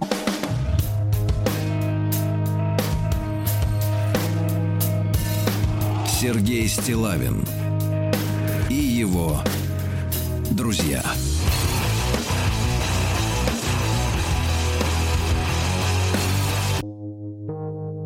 Рок вторник. Друзья мои, сегодня мы вспоминаем события 15-летней давности. Вот, мы прочли список страшный из 186 фамилий детей, которые погибли 15 лет назад в Бесланской школе. И вы сегодня вспоминаете те дни, что у вас происходило в жизни. Из Тамбова. Мне был 21 год, помню, море горя за тех людей не отходил от экрана телевизоров, с телевизора. Сегодня рассказывала об этих страшных событиях старшей дочери. Сегодня ей исполнилось 11 лет, и мы обе плакали. И сейчас пишу и плачу. Помним и скорбим. Мне тогда было 20, и эти дни были в юные годы восприняты не по-настоящему и не очень серьезно. Сейчас у меня девушка из Северной Осетии. По-другому посмотрел на события тех дней из ее рассказов. Я был в Осетии, был в Беслане, в городе Ангелов. Это мемориальный комплекс недалеко от аэропорта. Мурашки по коже. Тем, кто не был, рекомендую посмотреть фото в интернете. Город Ангелов, Беслан. Пусть их души покоятся с миром, души настоящих ангелов. Олег. Сергей, Новосибирск. Помню те дни, в то время бросал институт в силу своих жизненных обстоятельств. В связи, в связи сильно менялась жизнь. Очень тяжело до сих пор. Сейчас у меня трое детей. Дочка вчера пошла в первый класс. И совершенно не хочется даже представлять, как это пережить, такую трагедию лично. Это какое-то просто вселенское горе. Татьяна Петровна, послушаем, она из Кургана, ей 58. Татьяна Петровна, здравствуйте. Здравствуйте. Вы знаете, вчера провожала внука в первый класс, и вот эта линейка огромная, заиграли гимн России, а я стояла и благодарила Бога, что позволил дожить, что я внука провожаю в школу, и сейчас вы все это передаете, я опять это все вспомнила. Не дай бог, чтобы это еще когда-то происходило. А вам спасибо огромное, что вы это сегодня вспомнили. Спасибо вам. Да, спасибо. Но поверьте, поверьте, мы это делаем не, не ради благодарности вот, а просто потому, что мы решили, что так правильно. Страшная трагедия, сообщение из Москвы и Московской области. Хотел позвонить, но ком в горле просто напишу. В те дни я был старшеклассником. Сегодня я провожал свою дочку в первый класс. Переношу эту трагедию на себя. Это одна трагедия на всех. Царствие небесное, ангелочку. Сергей из Новосибирска, помню, те дни в то время бросал институт. Было там что. А, да, был, извините. Доброе утро. Я в те дни служил в армии. Республика Дагестан в пограничных войсках. Нас с первого дня подняли по тревоге. Мы все время сидели вооруженные на вещмешках, ждали приказа. Очень сильно переживали и готовы были в любую минуту прийти на помощь. Алексей, 34 года, Домодедово. Саша, 24, из Москвы. 3 сентября 2004 был в третьем классе. Сами события помню плохо, но отчетливо помню, что после этого в школе появился охранник и пропускная система. Сообщение э, из Луганска. Сочувствую всем пострадавшим в трагедии Беслана. Слезы на глазах, Луганск. Я скажу честно, я э, рад, что абсолютное большинство наших слушателей со слезами на глазах э, выражают соболезнования тем, кого эта трагедия коснулась. И из принципа вот не хочу читать ни сообщений, в которых очень много, скажем так, э, глупости, ну, из серии «Что вы слюни разводите?». Вот я не понимаю вас, ребята, вот если вы... Не понимаю, как человек именно. Ну, если ты не согласен с тем, что происходит на радио, есть еще 50, 100, тысяча, в интернете их миллионы волн, Это где можно слушать да. регги, шансон, все что угодно. Э, вот, я не понимаю, зачем себя мучить э, и э, сидеть и упорно писать, что вам не нравится то, что происходит у нас в эфире, если у вас нет сочувствия и нет, и вы не разделяете. Я это не всем говорю, а тем именно людям, которые вот ведут себя, мне кажется, просто не по-человечески. Так люди себя не ведут. Просто если просто есть ум в башке, надо просто переключиться и не травить себе э, душу, и тем более не сообщать о ваших проблемах. Э, они глубоки, поверьте нам. Давайте Дмитрий из Брянска послушаем, ему 47. Доброе утро. Дмитрий, да, пожалуйста. Ну, честно говоря, не помню, где было что, но не помню даже сколько дочери было моей старшей тогда, а, но это реально было ну, ну, как-то не, не по себе, потому что могло это произойти тогда везде, в любом городе, в любой школе. Это могло быть по всей стране. Слава богу, сейчас этого нету. Спасибо тем, тем бойцам, которые отдали свою жизнь за тех детей. Они могли не идти. Но они пошли, они спасли. Спасибо. спасибо. Спасибо за то, что вам так трудно говорить, вот в первую очередь. За Краснодарский край, сижу на службе, тяжело на душе. В те дни я служил на Черноморском флоте, и каждое совещание начиналось с известий из Беслана. Было очень тяжело. Спасибо вам, что выбрали эту тему, Алексей Мурманск. Вечная память погибшим. Да, такая вот история. Благодарю э, за то, что осве- освещаете эту тему. Помню, как позвонил друг и кричал. Вы видели? Я рыдал, когда детей выносили. Да что же это такое творится? Терпение родителям и светлая память. Вы знаете, вот мы с Рустамом себя поймали так оба на мысли, что до сих пор ведь на самом деле это очень глубоко в сердце и по голосам даже вот подражащим, которые вот людей, которые дозваниваются, вы чувствуете, как это сидит э, внутри, да, мы это, конечно, гасим в себе, заталкиваем куда-то внутрь, но когда вспоминаешь э, об этом, э, о тех днях, это все вылезает, э, вылезает вот наружу очень, это явно, это не обмануть, это не сыграть, это не изобразить. И в этой связи я тоже другим людям хочу сказать, которые говорят, а что же там не сразу стали показывать и так далее. А ведь это очень огромная ответственность, ребята, вот загонять э, огромную страну в, вот в такого сил, в такого силы м- трагедию, да, в такого, гл- такой глубины депрессии. Это же ужасно, когда э, вот э, вокруг одна черная пелена. Это очень большая ответственность, ребят. Подумайте тоже об этом. Не, не думайте только о себе, когда подобные вещи пытаетесь говорить. Давайте Руслана из Москвы послушаем. Руслан, да, здравствуйте. Да, доброе утро, Сергей. Ну, вы, вы просто с Рустамом, вам огромное человеческое спасибо. У меня двое сыновей, 6 и 3 года. И я, я, я вам благодарен, что вы зачитали все эти имена. И мне просто, я кланяюсь вам. Да нет, нет, нет, не за что, Руслан. Спасибо, спасибо большое вам за вашу искренность, за ваше неравнодушие, за ваши слезы. Вот за это большое спасибо. Вот за это я очень люблю нашу аудиторию, уважаю, вот, и, и горжусь тем, что живу с вами вместе в одно время и в одной стране. Спасибо.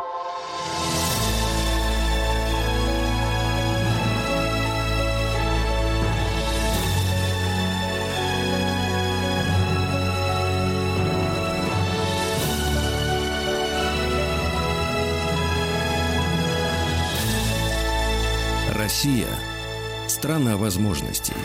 Друзья мои, традиционно по вторникам, иногда по средам, но по вторникам лучше, а, к нам а, в гости а, приходит Алексей Каспаржак. Алексей, доброе утро. Доброе утро. Алексей сегодня в пиджаке. Вот, начался учебный год, да, и Алексей э, является ректором мастерской управления «Сенеж».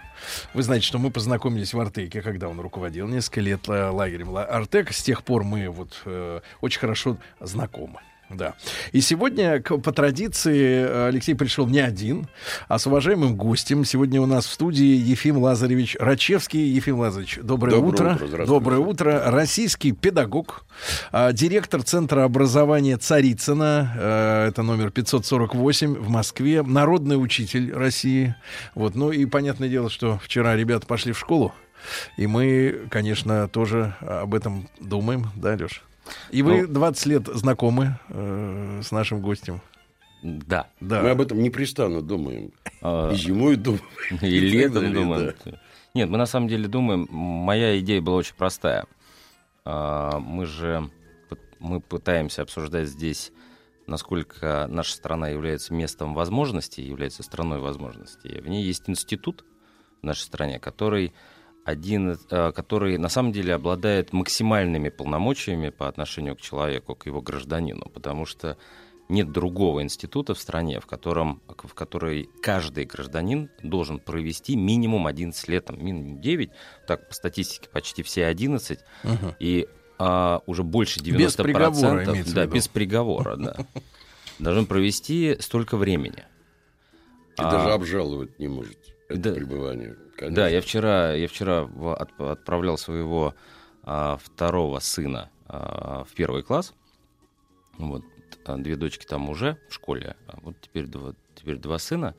А, и я ему как бы вот пожелал, что, слушай, и это тоже пройдет.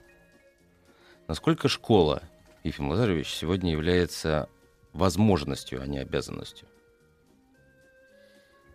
А давайте я с формальной подойду стороны. Да, есть закон об образовании. Уникальный для всего земного шара. Я бы сказал, э, закон, э, профессионалы его называют 273-м, народ просто законом об образовании. Да народ вряд ли называет. э, Называет, называет. Ну, когда жалобы приходят в соответствии с законом об образовании, есть право свободного посещения, перевода на иные формы обучения и так далее. Я, меня, э, я в прошлом человек в армии послуживший, э, в школе исчезло понятие дембеля как такового. Это раз. Почему? Потому что те степени свободы, которые этот закон дает, они практически э, безграничны. Когда-то, очень давно, в 1993 году, мы у себя в школе повесили, ну, везде девиз какой-то должен быть, вот, что хождение в школу не должно мешать моему образованию. 93 год, еще не было Гугла, там, других вещей и так далее. Вот. Ну, ребенок, он учится везде. Включит радиостанцию «Маяк», учится. Вот. Встретится с полицейским, учится. В подъезде учится и так далее. Школа, ну, это есть попытка это учение сделать, каким-то системным. Вот я вчера, когда проводил эти линейки, угу. вот, я понял, что больше всех радуются первому сентября родители. Ну, дети, разумеется, весело и так далее. Я им так и сказал. Говорю, ну что, вдохнули свободнее, теперь вам есть на кого их спихнуть и спокойно заниматься своими делами. А мы гарантируем их безопасность, какую-то успешность и так далее. Поэтому, на мой взгляд, школа, именно российская школа, вне зависимости от каких-то идиотизмов, их достаточно много, вот, том варианте, с каком, в каком она спроектирована, это на, на самом деле идеальное место. Можно 11 классов, так называемых, Нет, да, она, конечно, лучше, за чем 6 то... лет. За 6 лет. Не, она, конечно, лучше, чем то место, о котором говорил в самом начале Сергей. По приговору? По приговору, приговору. да. Чуть, но, но, но не сильно. есть не, не, некая сходность, да. Она такая атеистическая, но она есть. Это два, две институции, где поощряется послушание. Вот. Послушание. Это точно совершенно. Э, второй момент. Если там условно... Досрочно? Да, то здесь тоже можно каким-то образом, да, экстерн и так далее. Ну, на самом деле, это лукавство. Только зарабатывать. Помните, да, помните, не дают зарабатывать э, помните, швеяне. Это очень грустно. Хотя, вот я помню с истории нашей школы, мы да. давали зарабатывать именно швеями. Это, это когда кооперативное да, движение. Был. Это в конец 80-х? В 87-й мы открыли школьный кооператив. Был такой Бронцаловский завод, может быть, помните? Да. Политика, они антибиотики проводили. Наши На девочки, Варшавке? На Варшавке. Ее на школа была на Варшавке. Наши девочки шили вот эти одноразовые костюмы. Ага. Мальчики занимались металлообработкой, и по тем временам ежемесячный заработок 100-120 рублей. Да это было очень хорошо. Это же как у молодого Конечно, инженера. Да. Потом, 92 год, пошли неплатежи, и все это. Нет, подождите, кооперативный... Так. Помните, Уильям Глассер? Есть только две, два, два места, где важен срок, а не проделанная работа. Это школа и тюрьма. Иллюстрацию дать? Ну, оставь в покое тюрьму. Ну, 4 ну, сентября, Я господи, как раз нет, ну, не я, надо. Я ну, как человек, имеющий отношение к образованию, честно я говоря, по-другому вчера... тебе иллюстрацию дам, да, хорошо? давайте. Ну, найдите хотя бы одного родителя, в том числе, ну, может быть, Леша исключение, который, встретив у порога днем своего семиклассника вернувшегося из школы, спросит, ну, как там у вас по физике кинетику объясняли? Что там по кинетике? Или по динамике, или законам нет. Нет, конечно. Они что спрашивают? Что тебе поставили?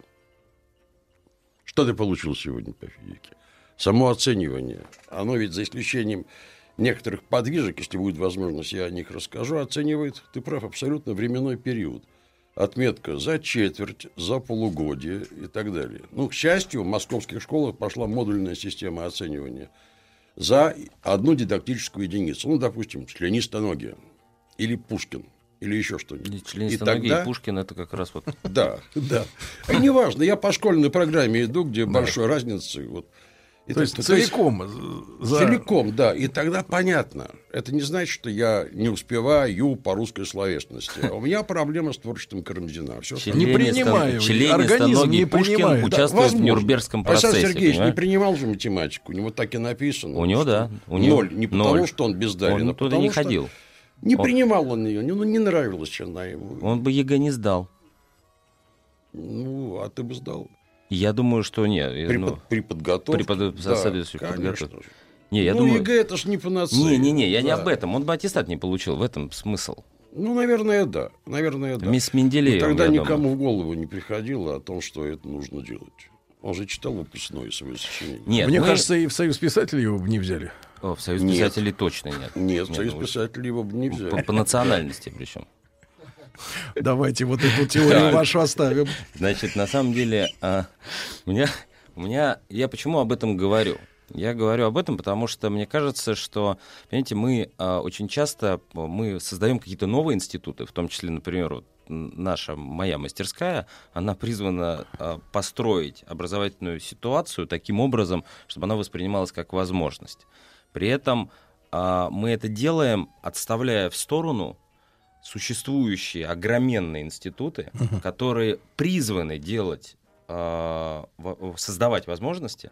А вот я тебя тут Ну, чуть-чуть да. поправлю. Смотри, значит, Леша, к тебе приходят люди, и от них уже ждут, что они сто процентов все проявят себя, правильно? Это же не случайные уже люди. Нет, а И в школе тоже от всех э, требует стопроцентного какого-то минимума, правильно? То есть нет права, как Пушкин сказать, я от- хочу откосить Знаете, от математики. Я, вам- я, я тут я подготовился. Ставьте А, ноль. Я, как это единственный, кто подготовился. А, Я понимаю. Так. А, я же плохо, там, плохо учился, поэтому готовлюсь часто. Значит, э, Януш Корчик, я тут, кстати, провел Ну да. социологическое исследование. А, Кто знает? Кто знает, кто такой. Ну вот могу могу вам сказать, что люди до 30 в целом с, все с высшим образованием на вопрос Януш Корчик, у них в Яндексе вы- вы- вы- вы- вылетела а, какая-то мебельная фабрика или еще что-то такое. И они долго спрашивали, зачем мне в Варшаве ну- ну- нужна мебельная фабрика. Вот, ну и там- после 30 Лешка. У меня А- портрет висит. Тот ко мне заходил недавно, чиновник. Он говорит, батюшки, молодой Ленин. Это был портрет Януша Корчика. Ну, Бородка там. А про Ленина я тоже молодежь спрашивал, кто такой, Лен- э, такой сомнение? Президент? Версия. Ну, они Версия. близки к истине. Ну да. А, так вот, у него есть слова относительно того, что а, я забыл эту, сейчас я пытаюсь найти эту исповедь, но она звучит следующим образом, что не, непонятно. А, вот сейчас не жди, что твой ребенок будет таким, как ты, или таким, как ты хочешь. Помоги ему стать э, не тобой, а собой, но у нее есть другая история, сейчас я ее не, не, не, не найду глазами. Она заключается в том, что надо понимать, что каждый а, уникален. Мы не понимаем, кто к нам пришел, имеется в виду дети. Это не вопрос ожидания а, какой-то уникальности, это вопрос отношения. Вот, вот в классе, в котором учился, там, например, Менделеев, который получал тройку по химии, а, никто в целом а, не ожидал, кто он. И точно вам могу сказать, вот давайте, да ладно, Менделеева, не, не, не будем трогать э, Менделеева, давай- давайте еще более а, такую яркую личность, Ван Гог.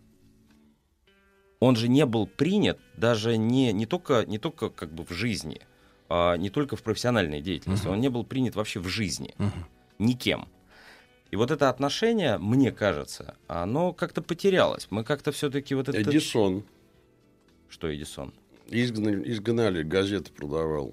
Точно. Билл Гейтс несчастный, ему платили по 25 центов за одну пятерку, за год он заработал 10 долларов. Один вы, Ефим Владимирович, народный учитель. Нет, я не про это. У меня тоже были проблемы примерно такие же. Еще называть, я их сотни Нет, знаю. а вы про себя назовите проблемы. Про себя. Я не про себя. Вы же, про вы, же, ну, вы же, вы же олицетворение. Вот Ну, вчера, что? вчера, Так. вчера, 1 сентября, а, в смысле 2 сентября, Так, ну, первое, важно. праздник. дети читают стихи относительно того, что школа может им дать возможности стать а, стать эм, а, летчиком, Да. а, стать э, инженером, Да, может. стать там тем, пятым, десятым. Да. А, ну, правда, коллектив, ну, я вот так смотрю на родителей, они думают, что они уже не очень понимают, что это за профессия, а дети точно не понимают, потому что это в центре Москвы, все подъезжают Так. на машинах с водителями, все хорошо. И дальше сл- слова. И даже учителям. Ну, это от смущения. Ладно, хорошо. Да- даже учителям это верхняя планка просто. Вот Та-та-та-та-та-та-та-та. И даже вот президентом, допустим, и так далее. Э, Мне очень импонирует вот этот слоган «Россия – страна возможностей». Можно факт один? Ну, конечно. Давайте возьмем Москву. Э, Где-то начиная с 2011 года в Москве, знаете, вот этот рейтинг, где лучше, больше этих самых победителей Олимпиад, стопроцентников по ЕГЭ. Я однажды наложил вот эту лидерскую двадцатку московских школ на карту Москвы. У меня получилось одна... Это был 15 год. Это Ленинградка, это Кутузовский, это Ленинский и в пределах Садового кольца. Я- Скоростные трассы. да, скоростные трассы. Я посмотрел и сделал то же самое в этом году, и получился колоссальный разброс. Это текстильчики, это Кузьминки, это Замкадом, это Новая Москва и так далее, и так Мгм, далее. Если таких школ, которые давали вот эти большие результаты по Олимпиадам, тогда было штук 50, сейчас 270. Это абсолютно объективная картинка. Это о теме возможностей. Вот. Ну, я могу перефразировать, конечно. Москва – территория возможностей, это точно. Если вцепиться в проблему, так как в нее вцепились на сегодняшний день. И здесь что есть? Есть свободное посещение. Пожалуйста. Э, Я вспоминаю армейские марш-броски, где результат был по последнему. Да, Знаете, конечно, да? конечно, конечно. Знаете. Вот, слава богу, от этого отошли. Поэтому возникает новая тема лидерства. И шанс попасть в лидерство есть у большей части детей, если они не являются аутсайдерами по каким-то психосоматическим там, проблемам и так далее. Поэтому нам, вот и даже учителям, да, в совокупности с другими взрослыми надо приложить усилия. Самое главное понимать, как их приложить, эти самые усилия. Э, Я не хочу никаких аналогий с медициной, но здесь, и Алексей вначале сказал об этом совершенно справедливо, надо понять картинку, а что они из себя представляют. Не надо влезать в черепную коробку, достаточно по одной-двум репликам. Я смотрю на тех, на твоих детей, детей, которые приходят сегодня в первый класс. Они приходят с бешеной жаждой познания. Их не удивишь сказкой про э, Ивана Царевича, там, лягушку и так далее. Им подавай обоснование теории черной дыры, элементы минералогии, я точно совершенно говорю. Я почему заговорил о член- членистоногих, да, один мой первоклассник достал меня. Это ж скольки, со, ска- с- со скольких годов их начинают туда в дыру Их никто Они не, не- начинает. они же сами смотрят Леша подтвердит, что это действительно, это Они- действительно так. Самые ходовые книги, которые им дарят сегодня родители, это не раскраски, это энциклопедия, может быть, даже где содержится систематизация Карла Линнея по биологии там, и так далее. Вот у тебя первоклассники, согласен с этим? Он- мой первоклассник вчера заболел. Так. А, и а, он был, ну вот я на него смотрел, он был напуган. А, хотя он не пугливый совсем Мгм. мальчик. а, вот, Тебя? а, Что? Твоего гнева был испугался. напуган. Нет, он моего гнева не, не- нет. Он испугался ситуации, Да. она для него а, в ней, на мой взгляд, для- много, а, достаточно много а, фальши. А, и то, что, ну, вот это, это мой, это, наверное, это мое большее отношение. У меня просто, у меня же, у меня же произошел в этом смысле такой, эм, такое существенное изменение. Я всегда, когда вхожу в образовательную организацию, я всегда ее соотношу с тем, как бы я это делал. Вот. А, я, со мной не хотели общаться, как с родителем.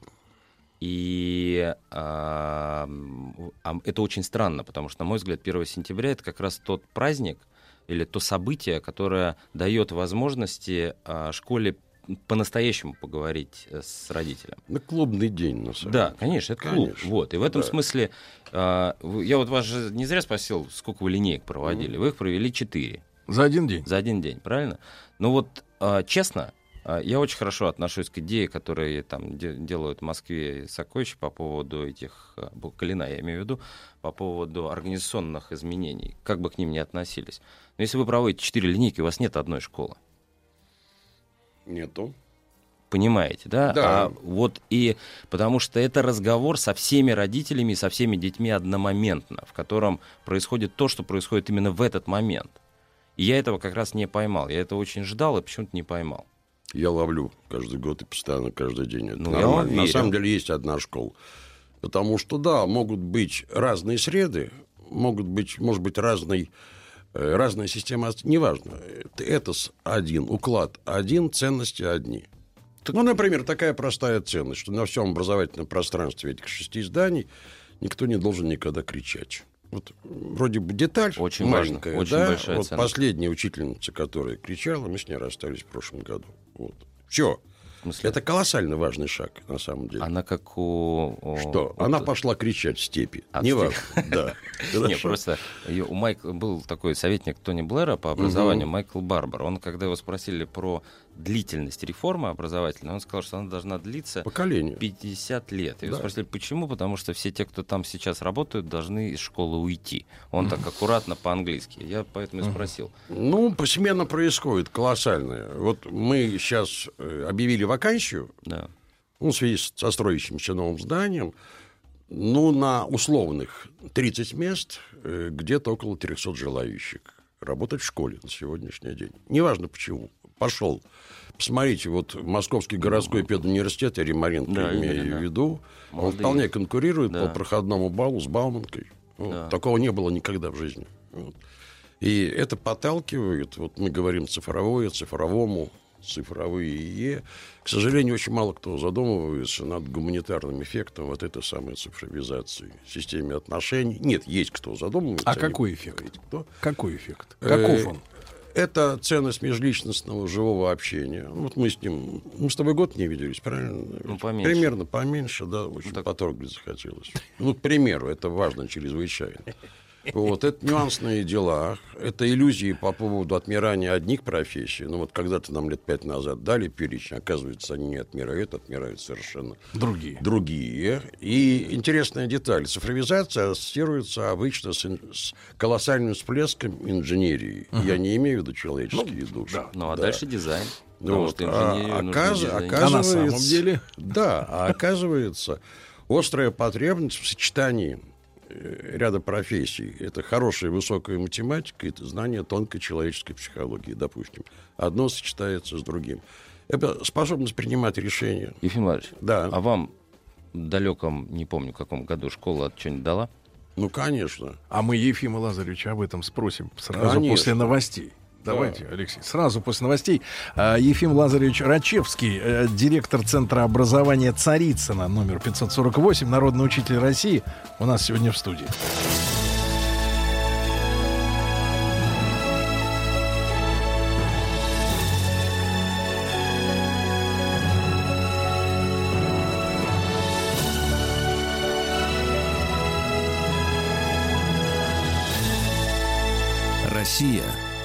Страна возможностей. По техническому регламенту мы прервали Ефима Лазаревича Рачевского, директора Центра образования Царицына, номер 548 в Москве, народного учителя России. Алексей Каспаржак, э, ректор мастерского управления «Сенеж», задал вопрос, э, чему э, Ефима Лазаревича его научила в школе в, шк- в те годы, когда он был школьником.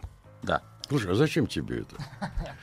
Ты- Это было ты под- давно. Нет, я просто... Нет, нет, нет. Я Таких просто... школ больше нет. Нет, стоп, Так. стоп, секунду. Понимаете, ну, вы же, вы же, видимо, вымещаете просто все оставшееся время, то, что с вами там Ну, произошло. логично, потому что любой, кто идет в учителя, да, Да. вот, как правило, э, жертва чего-нибудь, что происходило с ним в школе, и это он идет ради реванша. Ну, я шучу, но Нет, по ну, большому счету... Но Давай по- сделаем серьезное лицо. Давайте. Вот, и как давайте. коллеги И нас Хорошо, что его не видно. Я учился в очень счастливой школе.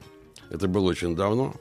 Я в школе учился с 57 по 66 Да год. вы можете даты не называть. Нет, это понимаю. очень важно. За это время А. человек полетел в космос. Это был период, когда случился Карибский кризис. Это был период, когда в 1964 году убрали из политики Никиты Сергеевича Хрущева. Это был период оттепели.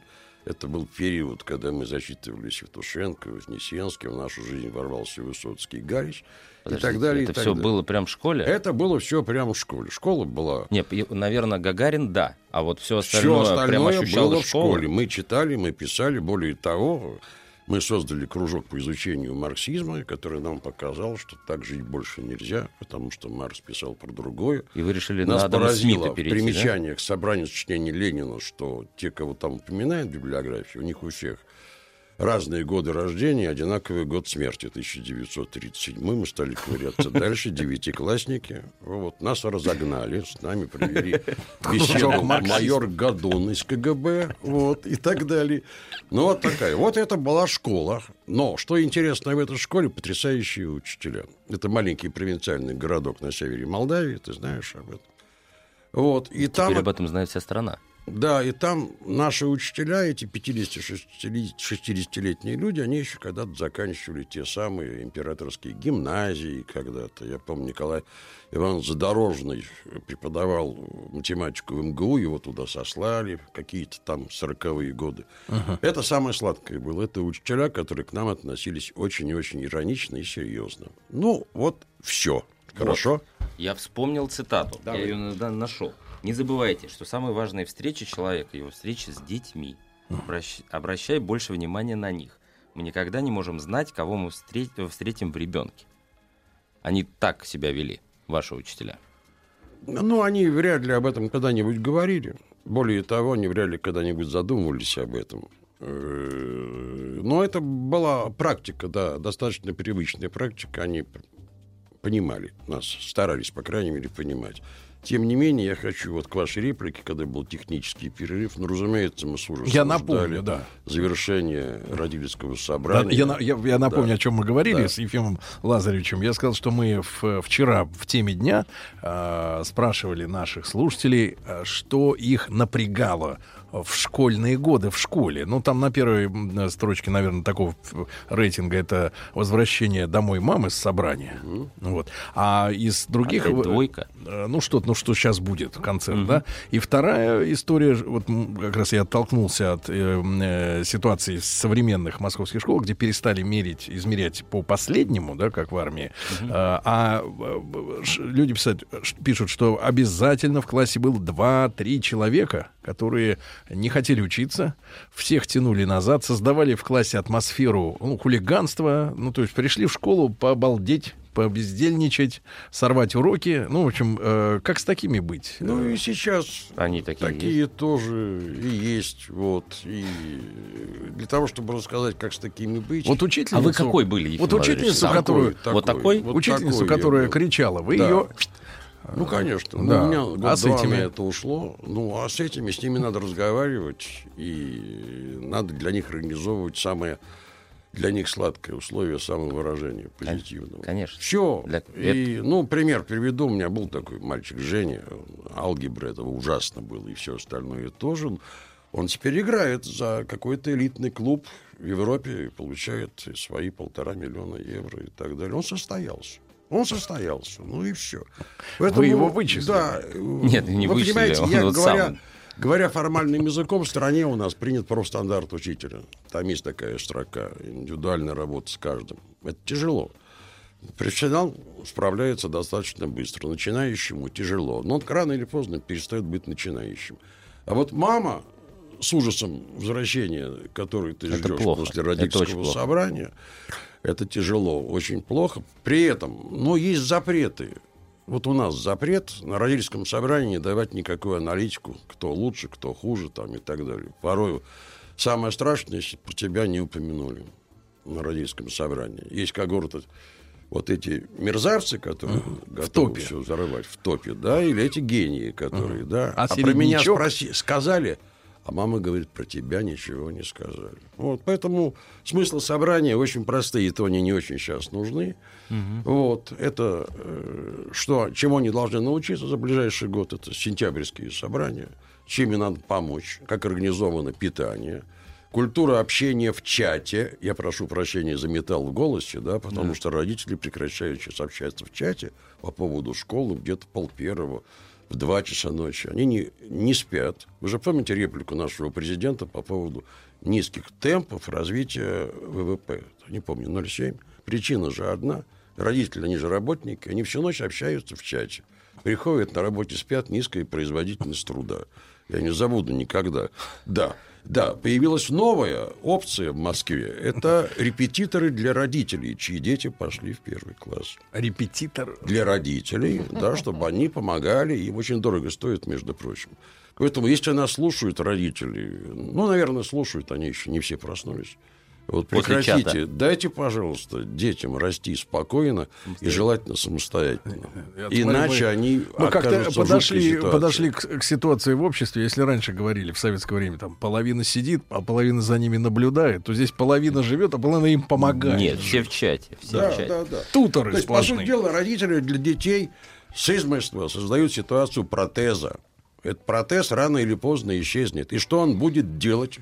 Он пойдет в отдаленные места какие-нибудь. Не, вы знаете, ну, а, а, мы говорим о школе, но если так себя ведут, если а, это общая боязнь возврата мамы, а, ну, я не знаю, я такого опыта не имею, потому что там моей маме говорили все, что угодно про меня в школе. Она, она могла где-то там это внутри переварить, переходя, она всегда говорила, что ты самый лучший. И это, Ай-яй-яй-яй. Это не ай-яй-яй, это так Лёш, должно я знаю быть. твою маму, да, вот, но это то исключение, которое подтверждает правило, но это очень редкое явление. Вот. Почему? Потому что мамам нужно консолидированное мнение. И я так считаю, завуч так считает, участковый так сам Психотерапевт так считает. Да, и так далее. У тебя мама уникальная. Ефим его э, вопросы. Вот, э, э, например, Ирина из Москвы, и 32, нас спрашивает, расскажите о детях из школ Вальдорф в России. Ну, мы упомянули здесь еще Монтессори, вот эти всякие разные методики. Как вот они выросли и чем они отличаются от других? Понятия не имею. Вот. Надеюсь, что они не очень сильно отличаются. Смысл вальдорфской педагогики основа восходит к теории великого философа, педагога Штайнера. Вот. Проводником в нашей стране был великий тоже педагог и ученый Пинский. Анатолий Аркадьевич Пинский. Его не стало в 2006 году. Э, Смысл следующий. Вот мы, я свою реплику, вот эту нехорошую, закончил словом самостоятельность. Вот вальдорская педагогика как раз ориентирована на это. Самостоятельность предполагает ну, некие, некую преамбулу в виде осознанного выбора и принятия решения. На самом деле мы этому должны учить в школе. Везде. А запоминать, научаться решать задачки, это они, если эти три качества будут. Вот вальдорфская педагогика как раз и пыталась, и пытается это делать. Но это эксклюзивный ход. Почему? Потому что очень сложно, очень мало учить- очень сложно найти э, учителей, которые были бы союзниками. Это вот у Пинского была маленькая школка же, вот где они это делали. И где еще сейчас делают на уровне вот полного цикла, я не знаю просто. Не знаю, Ну, к сожалению. А, мы уходим все равно, все равно в сторону, Ефим Владимирович, я добьюсь. Давай. Хорошо, школа ваша. Да. Она, а, а, вы сформулировали, какая она была. Но вы не сказали, какой опыт оттуда или что оттуда стало для вас той возможностью, которой вы пользуетесь до сих пор. Знаешь, спасибо, я никогда об этом не думал. И, По всей видимости, диалоговое сосуществование детского и взрослого населения, скорее всего, начиная от директора и кончая моим родным учителем физкультуры. А поговорить. Вот это вот самое существенное. Я- Это раз. И второе, вот это моя реакция на словари у вас в студии, да, она с тех пор еще, с тех пор, и моего великого учителя русской словесности, такой Лернер был, вот, и, то есть, это почитание слова, грамотного слова, без искажения произношения числительных, там, и так далее, и так далее. Это второе. Ну и третье, та дружба, которую мы сохранили. А что, до сих пор, до сих пор Да. дружите со школьными Конечно. учениками? Ну, это же был, когда у меня вот зимой. А, да, был точно. Там же, помнишь, Да. кто-то оттуда прилетел с конца света, кто-то отсюда прилетел и так далее. Конечно. Вот. Мы общаемся. А сегодня школа это может дать? Да. Да, однозначно да. Однозначно да. Я хочу сказать, что школа это один из самых консервативных институтов, ты это знаешь. Да. Она, к счастью, меняется медленно. Она насыщается замечательной технологией и техникой, хорошими зданиями. Это. Но суть-то остается прежней. Я вспоминаю, что вот когда-то в античности э, персональное образование было уделом элит. Да. Сегодня, благодаря тому закону, о котором я сказал, и тем усилиям, что пред- предпринимают, ну вот ты упомянул Сакёща, Ну, книга, знания и так далее. далее. Да. Э, Здесь возможно персональное в массовом публичном пространстве персональное. То есть учиться в любом темпе, в любом месте, в любой форме. Это чрезвычайно важно. А всему ли? А Всему не надо учиться, это невозможно. Ну, это абсурд. Ну, смотри. Лев Николаевич сел за самоучитель по древнееврейскому после своего 80-летия. Но не всему невозможно научиться. Зачем же всему учиться? А, ну, мы продолжаем учить всех всему. Нет, нет, это не так, Леш. И здесь мы с этого года включили так называемый инверсивный учебный план. Вот, что... И, кстати, наш департамент и лидер его поднял вопрос, а этот эффективный учебный план, он для кого? Да. Для учителя, который жаждет полноценной нагрузки, чтобы была полноценная заработная плата.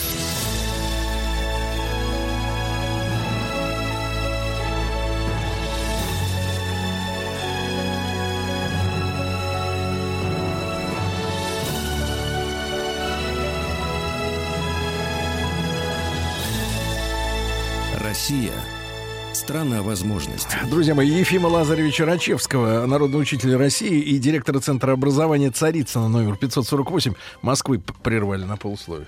Прервали. Слушайте, А, я забыл. Да, понимаете, ну, да. видите, Про что? это- Да, ну, это- Он упомянул Да. э, время, когда учился в школе. Да. Ну, соответственно, Нет, возраст. э, Алексей говорил о том, что надо ли всему учить. Всему Да, учить. всему. Надо ли всему учить. Во-первых, это невозможно.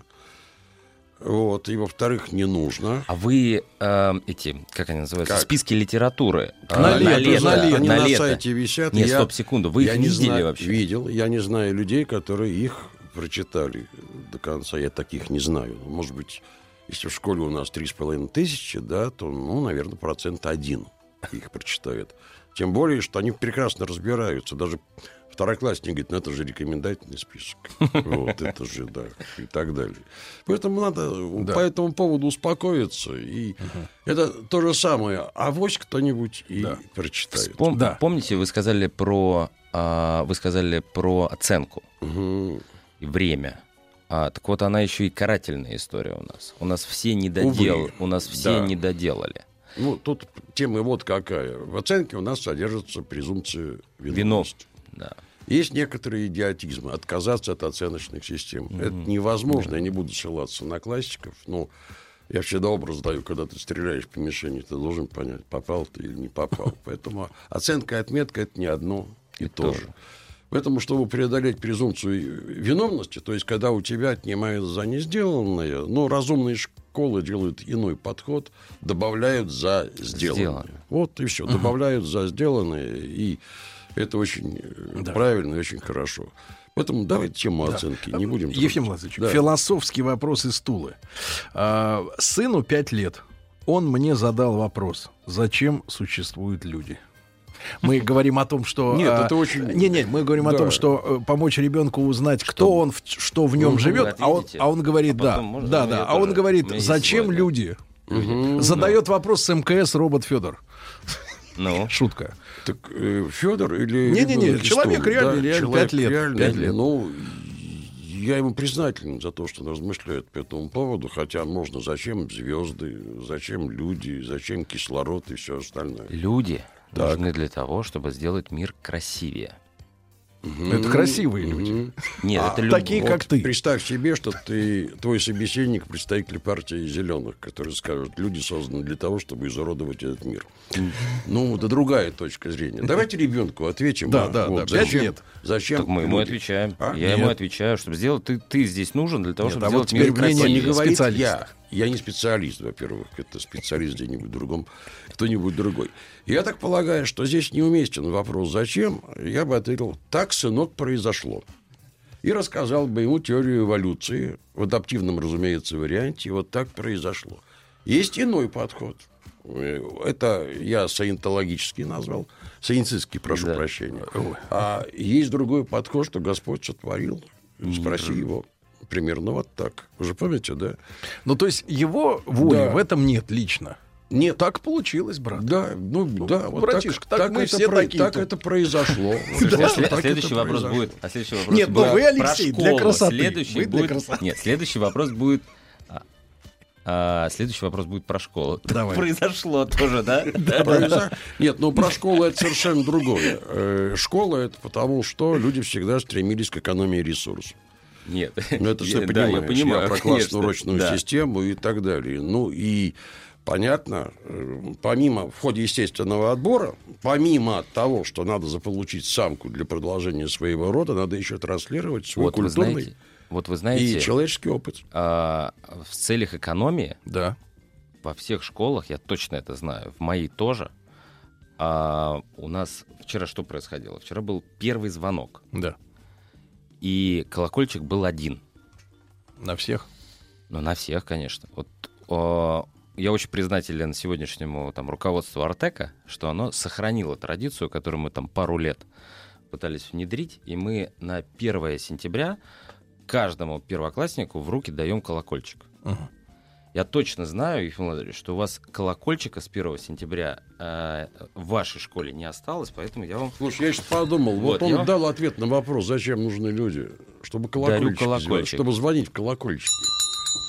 Дадите Да. первый, ну надо же Да. первый звонок дать. Конечно. Ну, лучше бы это сделал кто-нибудь из детей. Ну, ну, привычка такая. А Ну, тоже хорошо. вы понимаете, э, взрослые в определенном возрасте становятся ты похожи на детей. подвел, что ли? Пятый раз, да. Да. Мы хотим. Это хотел ка- просто- такая кода, да? Да, я кода, я кода просто такая, хотел- я понял, но очень красивая. Красивые коды и очень, и очень хороший колокольчик. Можно два слова Конечно. родителям и детям сказать? Ребят, ничего не бойтесь, пожалуйста. Вот. Ничего не бойтесь и почаще разговаривайте друг с другом. Постарайтесь услышать друг друга, э, в том числе и школу. Школа, она ведь живая, у нее тоже иногда кое-что побаливает. Вот. Либо, наоборот, появляется некий энергетический всплеск. Ну, тогда вы сами понимаете, она начинает звонить в колокольчики. Это хорошо. Вот, ничего не бойтесь. Я и вас, Алексей, почти уже не боюсь. А я вас побаиваюсь.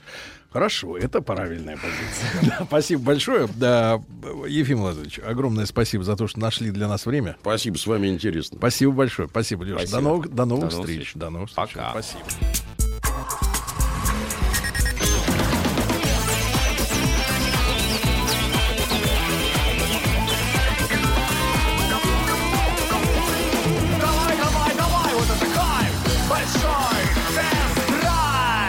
Друзья мои, э, вчера у нас тоже был большой тест-драйв э, в эфире традиционно для понедельника. Пока э, рубрика Брендятина находится в отпуске, в заслуженном. Творческом, в После, творческом. А, в творческих исканиях, я понял, да. После Вчера- 340 выпусков.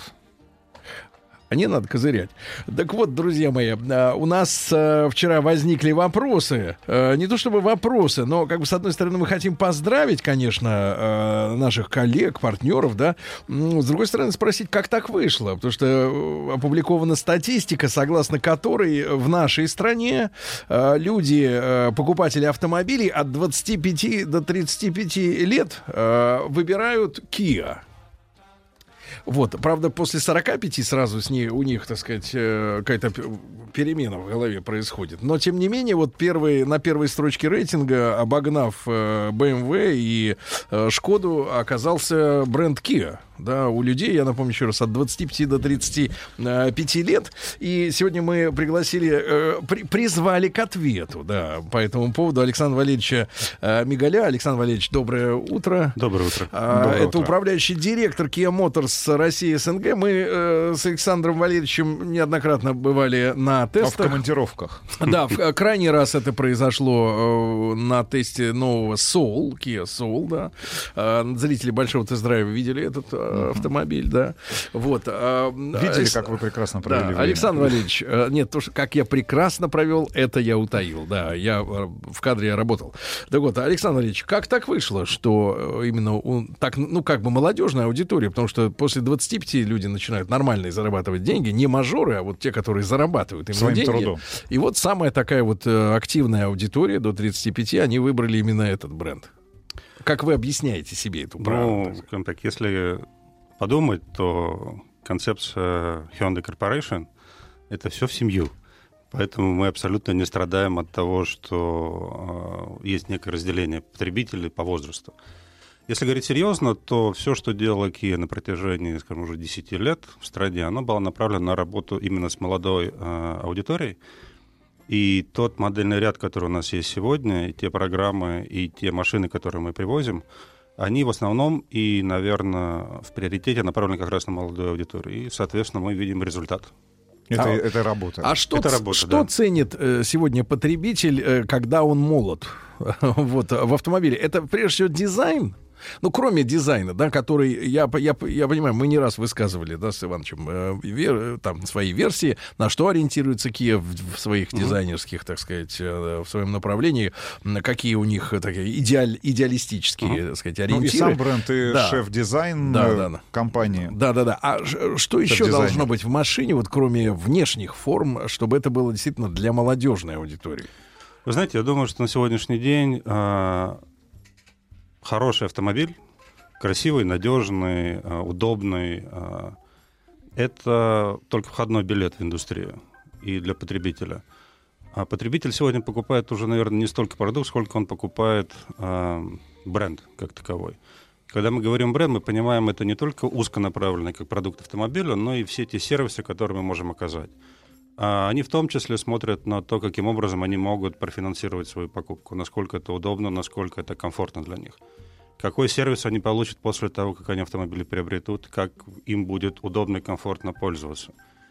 Но, естественно, поскольку это автомобильный бизнес, в основе всегда лежит продукт. Соответственно, машина должна быть красивой, она должна хорошо управляться, она должна быть комфортной, и она должна быть правильно сбалансированной. Поскольку мы говорим о людях 25-35 лет, это люди, которые уже, скорее всего, создали свою семью, у них есть один ребенок, у них есть активное, как бы сказать, увлечение. Соответственно, автомашина должна им помогать э, вот в их повседневной жизни. Ну, наверное, поэтому мы там, где мы есть сегодня. Mm. Ну, примите наши Поздравления. Э, хотелось поговорить о новинках, которые ожидают российских э, потребителей российс... ну, и российский рынок. Mm-hmm. Что в ближайшее время компания планирует привести, ну или начать сборку или локализацию каких моделей для российского рынка?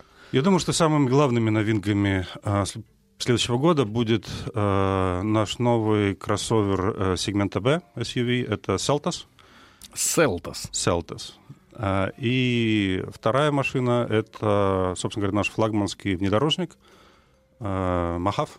Э, после глубокого и, я бы сказал, рестайлинга, который фактически произвел на свет новый автомобиль, как с точки зрения внешнего, так наполнения автомобиля — и я думаю, что, собственно говоря, для той аудитории, которая нацелена на потребление именно рамных внедорожников, это будет, я думаю, что одно из лучших предложений. Он остался рынке. равным. Он остался равным, да. Ну, я помню, мы, мне кажется, в начале этого года публиковали в нашем инстаграме большой тест-драйв как раз пост с фотографиями угу. первыми официальными этого внедорожника кроссовер, внедорожник, да, ну, рамная большая машина, да. и он был одним из самых популярных э, на протяжении, наверное, месяца, месяцев трех, или, может быть, даже там четырех. А когда стоит ждать? Хотя бы, ну, первое полугодие, второе полугодие 2019 Я думаю, что на сегодняшний года. день, я понял вопрос, мы на сегодняшний день начали процесс его сертификации, соответственно, дальше будем смотреть, как у нас пойдет. Он уже продается на североамериканском рынке? А, на североамериканском рынке продается uh, Telluride. Угу. Uh, это другой автомобиль, который был построен построен, а, спроектирован исключительно для американского рынка.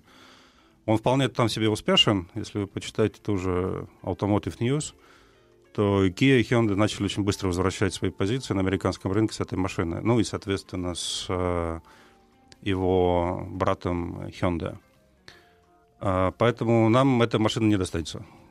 Будет другой автомобиль. Будет другой автомобиль. А Автом... можно, э, э, Саша, объяснить нашей аудитории, что такое... Вот нам же, нам же все время впаривают эту историю, так сказать, уже много лет, на тему глобализации. Угу. Глобализация. И вдруг вот все время вылезают эти фразы. Это только для этого рынка, это для того. А чем вот э, автомобиль сделанный для американцев, вот так вот теоретически, если не годится для ну и глобальных рынков или для наших конкретно? Что там а, такое? Ну, как бы вам это сказать помягче. А, платежеспособность американского рынка гораздо выше, чем Платежеспособность. Да с одной стороны. А, и у американского потребителя есть определенные специфические потребности. Например? А, машина должна быть большой, машина должна быть исключительно бензиновой.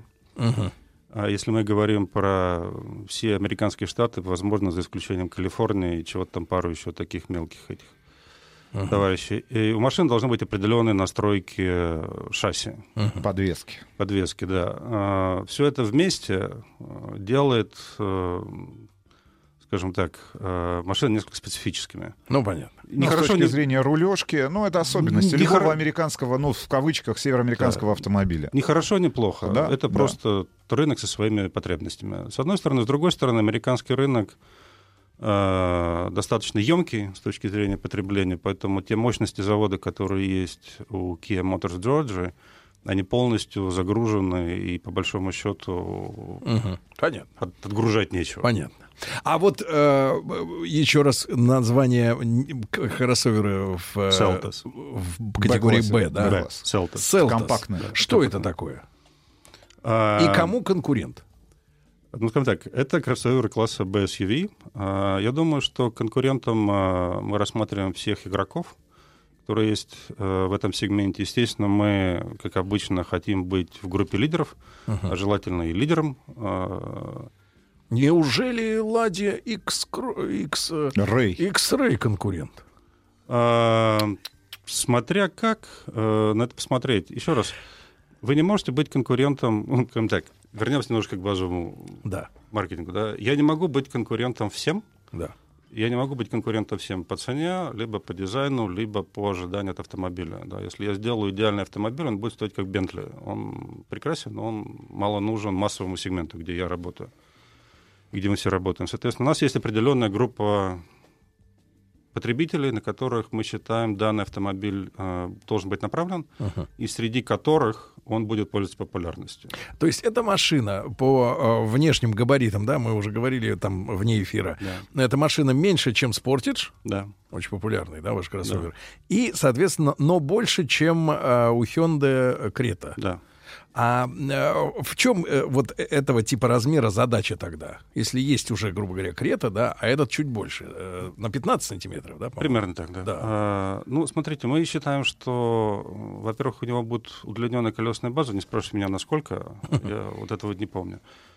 А, соответственно, у него будет более удобная плавность, ну, как бы более плавный ход, uh-huh. с одной стороны. С другой стороны, это позволяет сделать больший багажник у автомобиля, что, опять же, если мы говорим про сегмент B, а, рациональность в выборе от автомобиля все-таки присутствует, и это важно. Во-вторых, у вас есть естественным образом больше места для пассажиров, для водителей, для второго ряда. И опять же, если мы говорим про молодые семьи, про молодых людей, это также немаловажно, собственно, для удобства пользования автомобилем. А машина построена на абсолютно новой платформе. А, это новое, uh-huh. такого как бы еще не было. Соответственно, у нее есть все преимущества автомобиля следующего поколения. Ну вот, собственно говоря, на этом мы и строим свои расчеты. Двигательные установки, если мы про моторы немножко и привод. поговорим. И привод. Монопривод, полный привод, бензин, дизель. А, будет бензин, будет э, дизель, будут турбированные двигатели, э, привод полный и передний. И э, приблизительно хотя бы базовая стоимость, которая сейчас рассматривается российским офисом. не дам. Хорошо, хорошо. Хорошо. И здесь тогда о сроках появления. Если там Быстро Махаве... вы сдаете, Рустам Иванович. Маха... У нас же не все методы еще опробованы. Махав у нас получается там вторая половина, да, 2020 года? А, мы Серти... пока, честно говоря, еще не решились. Мы начали сертификационные мероприятия. В зависимости а от этого будет, будет вторая вещь, которая тоже к сожалению, мы вынуждены принимать в расчет. Это, по большому счету, успех и Махава, и Селтоса на корейском рынке. Mm. Если мы берем Махав, то э, в Корее это, собственно говоря, единственный на сегодняшний день внедорожник, который способен таскать трейлеры и лодочки туда-сюда. Поэтому там очень большая, ну, спрос на него огромный. Селтос, э, если мне память не изменяет, за первый месяц сбора, скажем так, заказов в Корее собрал 6 тысяч автомобилей. Соответственно, мы будем Uh-huh. Компания будет удовлетворять в первую очередь внутренний э, спрос, внутренний спрос потом uh-huh. всех остальных по... Планируется ли локализация Селтоса на тех, э, я так понимаю, я мощностях, понял. которые есть в том же Калининграде? Да, мы не меняем свои политики, то есть все машины, которые продаются в Российской Федерации, будут собираться в России. Поэтому, да, эти машины пойдут через uh-huh. э, Калининград. Друзья мои, Александр Валерьевич Мигаль, управляющий директор Kia Motors России СНГ, у нас сегодня в гостях в студии в Большом тест-драйве. Если да. у вас есть вопросы, да. которые вы хотите задать главному человеку в нашей стране, который отвечает за бренд Kia, да. Пожалуйста, а, пишите. Плюс 7 967 103 Саш, а, эта машина, вот Celtos, да, э, новая, на новой платформе, это будет, э, вы ее оцениваете как машина входа в марку или пересаживание с Kia Rio, то есть вот... Э, Следующий что автомобиль. За, что за потребитель придет в эту, на эту модель? Я думаю, что, ну, смотрите, если смотреть на вообще структуру российского рынка э, в массового сегмента, скажем так, для, ну, назовем их по-прежнему иномарками, да, то уровень э, количества новых потребителей, которые покупают первый автомобиль, очень низкий. Это от 7 там, до 10% в зависимости от разных брендов, не более того. Соответственно, рассчитывать на то, что с этим автомобилем я привлеку большое количество людей, которые только научились водить, э, это утопия. Угу. Это Их на... всего там не больше 10%. Для нас. Для Когда вас, мы говорим да, про да, Ладу, про там... вторичный рынок, там совсем другие цифры и другая скажем так, э, история взаимоотношений с потребителями первыми на рынке. Соответственно, я буду продавать автомобиль уже искушенным людям, у которых есть первый автомобиль. Это либо второй автомобиль в семью, либо это смена автомобиля на другой. А, возможно, это ну, как бы невозможно, мы сильно надеемся, что это привлечет нам а, потребителей от других брендов и даст нам еще один boost для усиления лояльных продаж. То есть позволит людям, которые уже владеют Kia, остаться в бренде. А, в связи с а, изменениями, ну давайте так, культуры потребления, либо угу. культуры пользования да. автомобилем сегодня, потому что ну, Москва является лидером мировым по, например, там, каршеринговым сервисам, угу. которые предоставляются. А, очень многие производители постоянно заявляют все новые и новые программы, которые позволяют не покупать автомобиль, угу. а, а, значит, приобретать его по подписке, подписываться угу. и там ежемесячно выплачивать определенную угу. сумму и, и быть владельцем там на ближайшие ближайшие там три года автомобиля нового, потом а, заменить его, причем огромное количество всевозможных там бонусных программ предоставляется. Вы как а, представитель именно а, массового, ну, массового сегмента, как видите, как будет изменяться культура потребления конкретно этой услуги? Ну, потому что по большому счету это уже услуга. А, давайте понимать, что э, рынок такой большой страны, как Россия, он не гомогенен, он разный. У нас есть рынок Москвы, а, есть рынок Санкт-Петербурга, который чем-то похож на Москву, но уже другой. Со и своими сам... особенностями. Со своими особенностями. У вас есть региональные рынки, и региональные рынки, опять же, дробятся на рынок городов-мегаполисов, и это я называю там города от миллиона плюс, и маленькие города там до миллиона, да. И везде культура потребления разная, просто потому, что потребности у человека, который живет там, разные. Если мы говорим в Москву а, и говорим человек, который живет, ну, наверное, сегодня уже в пределах третьего кольца, без реальной необходимости регулярного выезда за город на некое расстояние, 100-200 километров, то да, действительно, для него каршеринг, э, возможно, э, тот же самый, как он называется, что бог с ним, Метро. Кархелинг, метро, э, в том числе. это общественный транспорт. Да, то здесь это, это разумно, это рационально, и мы видим, что Москва ничем не отличается с точки зрения изменения трендов потребления от других больших городов.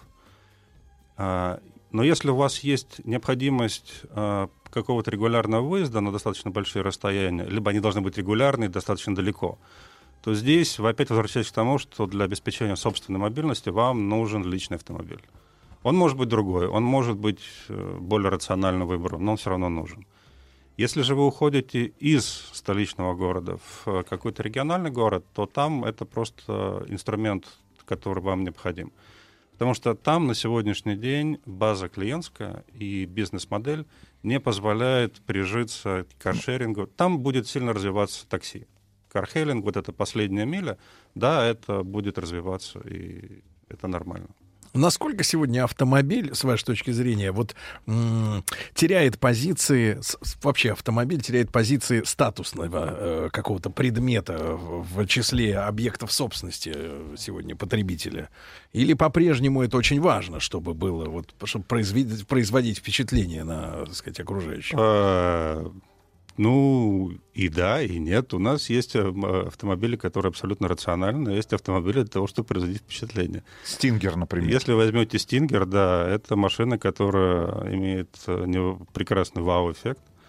А, вы возьмете автомобили, которые относятся, допустим, тот же Рио, э, ну, Очень X-Line. X-Line да. Рациональные автомобили, которые дают вам то, что вы от них хотите, без каких-то дополнительных а, требований к вам. А, я думаю, что на самом деле рынок будет расходиться а, в разные стороны. А, будут автомобили, которые рациональны, и будет, наверное, тренд в сторону превращения какой-то части услуг, связанных с миром автомобиля, в, где автомобиль будет выступать просто как commodity, как товар, который оказывает данную услугу.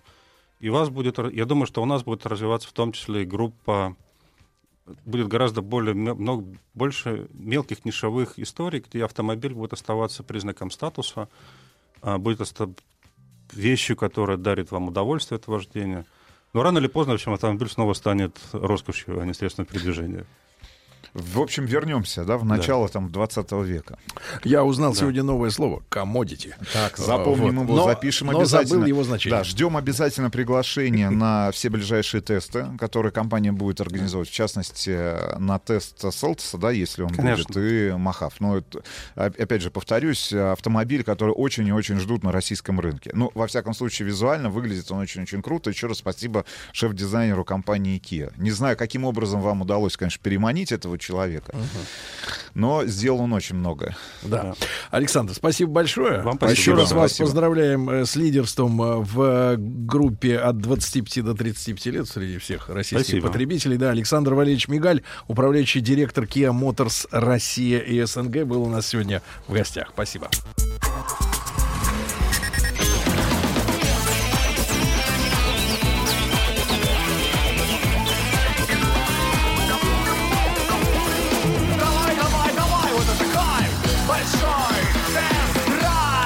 Друзья мои, я не знаю, обратили ли вы внимание, но э, вечером, э, ну, во всяком случае, в средней полосе России, конечно, в Питере другой калинкор, но я вот сейчас, э, э, я про световой день.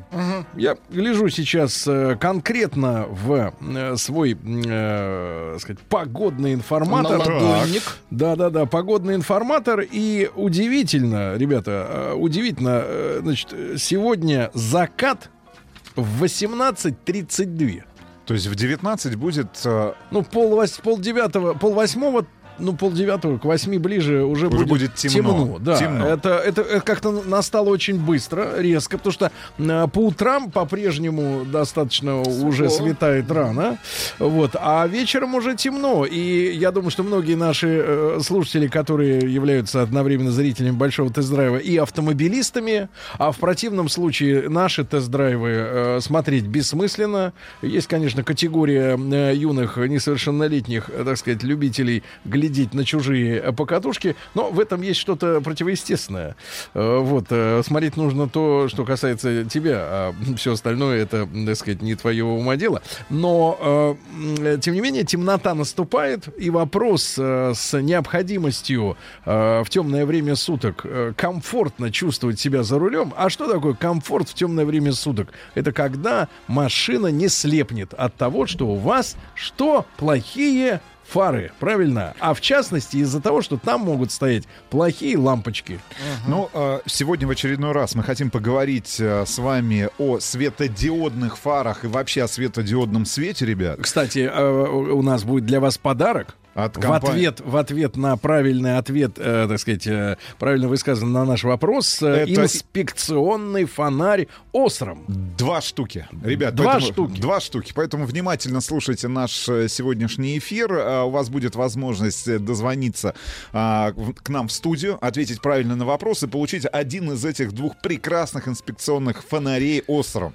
А, Значит, яркий и безопасный свет для глаз. Если мы говорим о светодиодной оптике, причем а, надо отметить, что все это время, ну, последние лет 5-7 а, с того момента, как массово на премиальных, в первую очередь, моделях стал появляться светодиодный свет, а, значит, стало понятно, что светодиодная оптика, она в конце концов э, станет более доступной, потому что... в- Но начиналось все с очень плохих показателей. Я помню, когда на тесте у нас э, однажды был э, Lexus, даже не то, что на тесте, а на съемках нашего телевизионного тогда еще проекта «Большой Мы тест-драйв». попытались выяснить, сколько стоит одна Фара. фара. Так вот, фара в сборе для премиального э, седана стоила 250 тысяч рублей до, Одна? До, 1000, до 2014 года. года. То есть пара фар на нынешние деньги миллион стоила. Миллион. Миллион это рублей. тогда, потому что эта технология только-только приходила. Только-только-только появлялась, а теперь э, в текущем моменте доступна не только для премиальных моделей, не только для премиальных э, брендов, но и для массового сегмента, Ну, да который мы тот вот- же Kia, то- да, тот же Kia.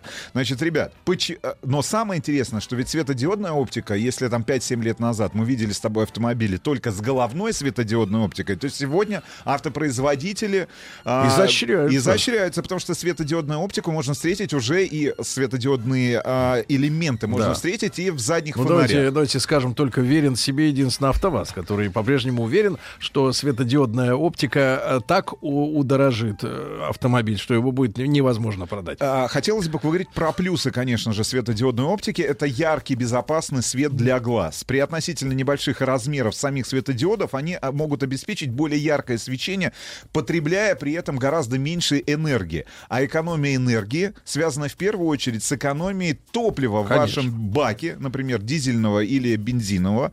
И благодаря низким э, энергозатратам генератор не получает в момент движения той нагрузки а, при работе, например, с обычными фарами. Следовательно, ваш двигатель будет работать без напряга, а значит, э, вы, в конце концов, на выходе получите ну, достаточно значительную, видимую глазу экономию топлива. Погоди, так неужели можно заменить?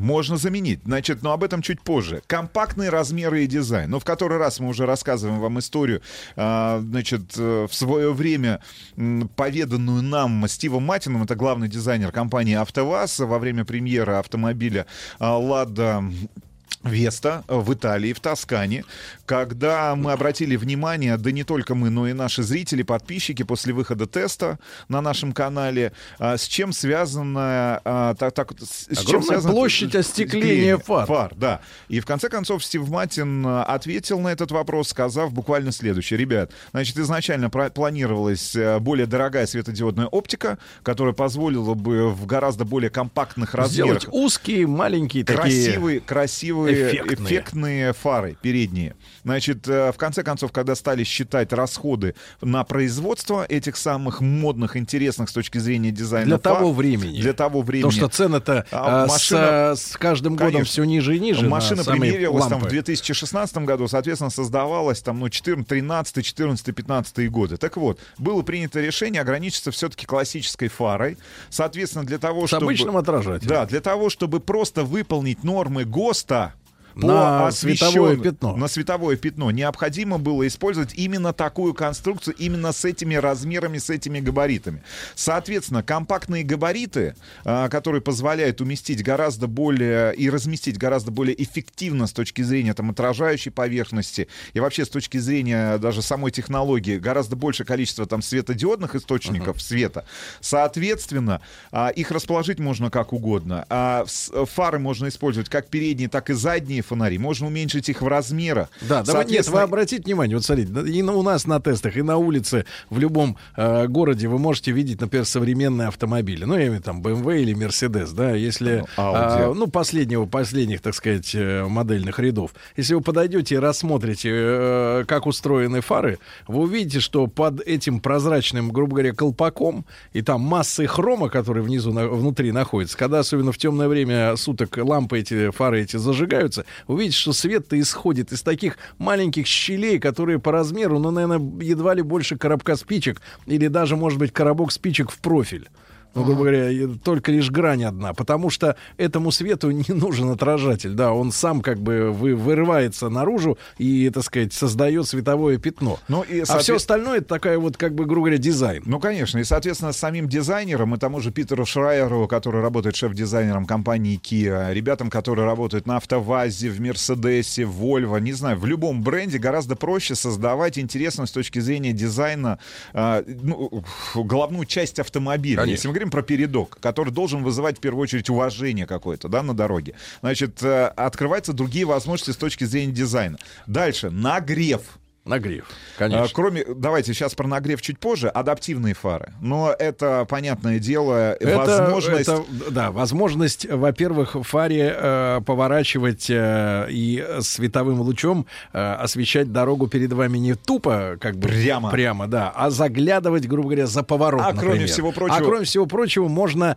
еще и пользоваться дальним светом ночью, например, да, на трассе, а, где всего, например, две полосы, и у вас идет встречный поток автомобилей. И такой умный свет не слепит, соответственно, водителей встречки, но оставляет хорошо освещенной, что особенно важно, обочину черную, темную, да, а, так сказать, подсвечивает ее. Это очень важно. Ну и я, как человек, который достаточно много а, проводит времени за рулем на трассе М4 Москва-Воронеж в темное время суток, потому что чаще всего ты выезжаешь до рассвета, возвращаешься уже, После. уже после заката. Ребят, я вам могу сказать следующее. Несмотря на то, что трасса М4 разделена, а, соответственно, Барьерами. и барьерами, имеет а, п- со- д- дополнительные полосы безопасности. А, В любом случае, в ночное время суток, особенно во время э, тяжелых, сло- сложных а, дорожных Метеоусловий. условиях, метеоусловий, например, во время дождя или снега, тебе, к большому сожалению, э, ты вынужден, к большому сожалению, отвлекаться на переключение, например, между да- работы режима, э, ме- между режимами работы вашего главного света, там, дальний свет или ближний свет. Вот адаптивный, адаптивный фар, адаптивный свет, умный свет позволяет вам не переключаться, не отвлекаться на это дополнительное действие, а полностью сконцентрироваться на дороге наблюдать за тем, что контролировать за тем, что происходит э, перед вашим автомобилем. Понятное дело, обязательно... беречь суставы в Конечно. пальцах. Обязательно надо проговорить про нагрев. А, Значит, светодиоды быстрее разгоря... разгораются, нежели ксеноновые лампы. Значит, э, речь о том, что во время работы светодиодные фары вообще не греются. Это очень хорошо. Это очень Такая хорошо. фара не запотеет. Да, этот факт И не позволяет... помутнеет, Да, правильно? этот факт позволяет инженерам даже не задумываться над тем, сколько светодиодов и какой мощности нужно установить в ту или иную фару. Ну и, соответственно, если мы говорим об экономии не только топлива, но а в целом об эксплуатационных расходах, то срок службы светодиодов а и во- вообще глобально там а, в... Ну, давайте так. Сколько? Модули способны работать до 30-50 тысяч часов. Давайте Для посчитаем. сравнения, Ксенон может похвастаться э, двумя тысячами часами Два. работы, а галоген порядка а, работает порядка 300-500 часов. Это выгодно, потому что этого ресурса хватит на многие дол- и долгие годы эксплуатации вашего автомобиля. Про герметичность вы уже сказали, да, потому что сама Ну, не зап- хол- холодный свет. Ну и не пачка, э, не затуманивается сама фара, Конечно. да, потому что нет э, соприкосновения, грубо говоря, холодного дождя и снега с горячей поверхностью пластиковой, э, да, вот фары Да. наружной. Да, соответственно, это все те плюсы, о которых мы вам хотели рассказать с Сергеем. Ну и самое главное, что помимо стандартных галогенных ламп, которые установлены в большинство легковых автомобилей, сегодня есть масса решений, чтобы лучше видеть на дороге. Это и галогенные лампы повышенной яркости, например, Osram Nightbreaker Laser, как перевести, Сергей Валерьевич? А, а, ломатель ночи. Да, который на 150% ярче оригинальных ламп Osram. Есть также, например, линейка галогенных ламп Osram Cool Blue Intense, которая позволяет получить... Классный голубой. Да, который позволяет получить холодный белый свет, и помимо улучшения внешнего вида автомобиля, он более контрастный, комфортный для глаз, а яркость на 20% выше по сравнению со стандартными лампами. Вот, но, а, к большому сожалению, таких полумер может оказаться мало, особенно для тех автомобилистов, кто вынужден много ездить по неосвещенным дорогам. А компания Osram выпустила ли- новую линейку Так. светодиодных фарм дополнительного света. Это светодиодные балки Osram. Хотите Балки. себе светодиодную Ну, то есть, балку? условно говоря, если, э, ну, невозможно вставить светодиодную, м, э, нет такой истории, как светодиодная лампа, правильно?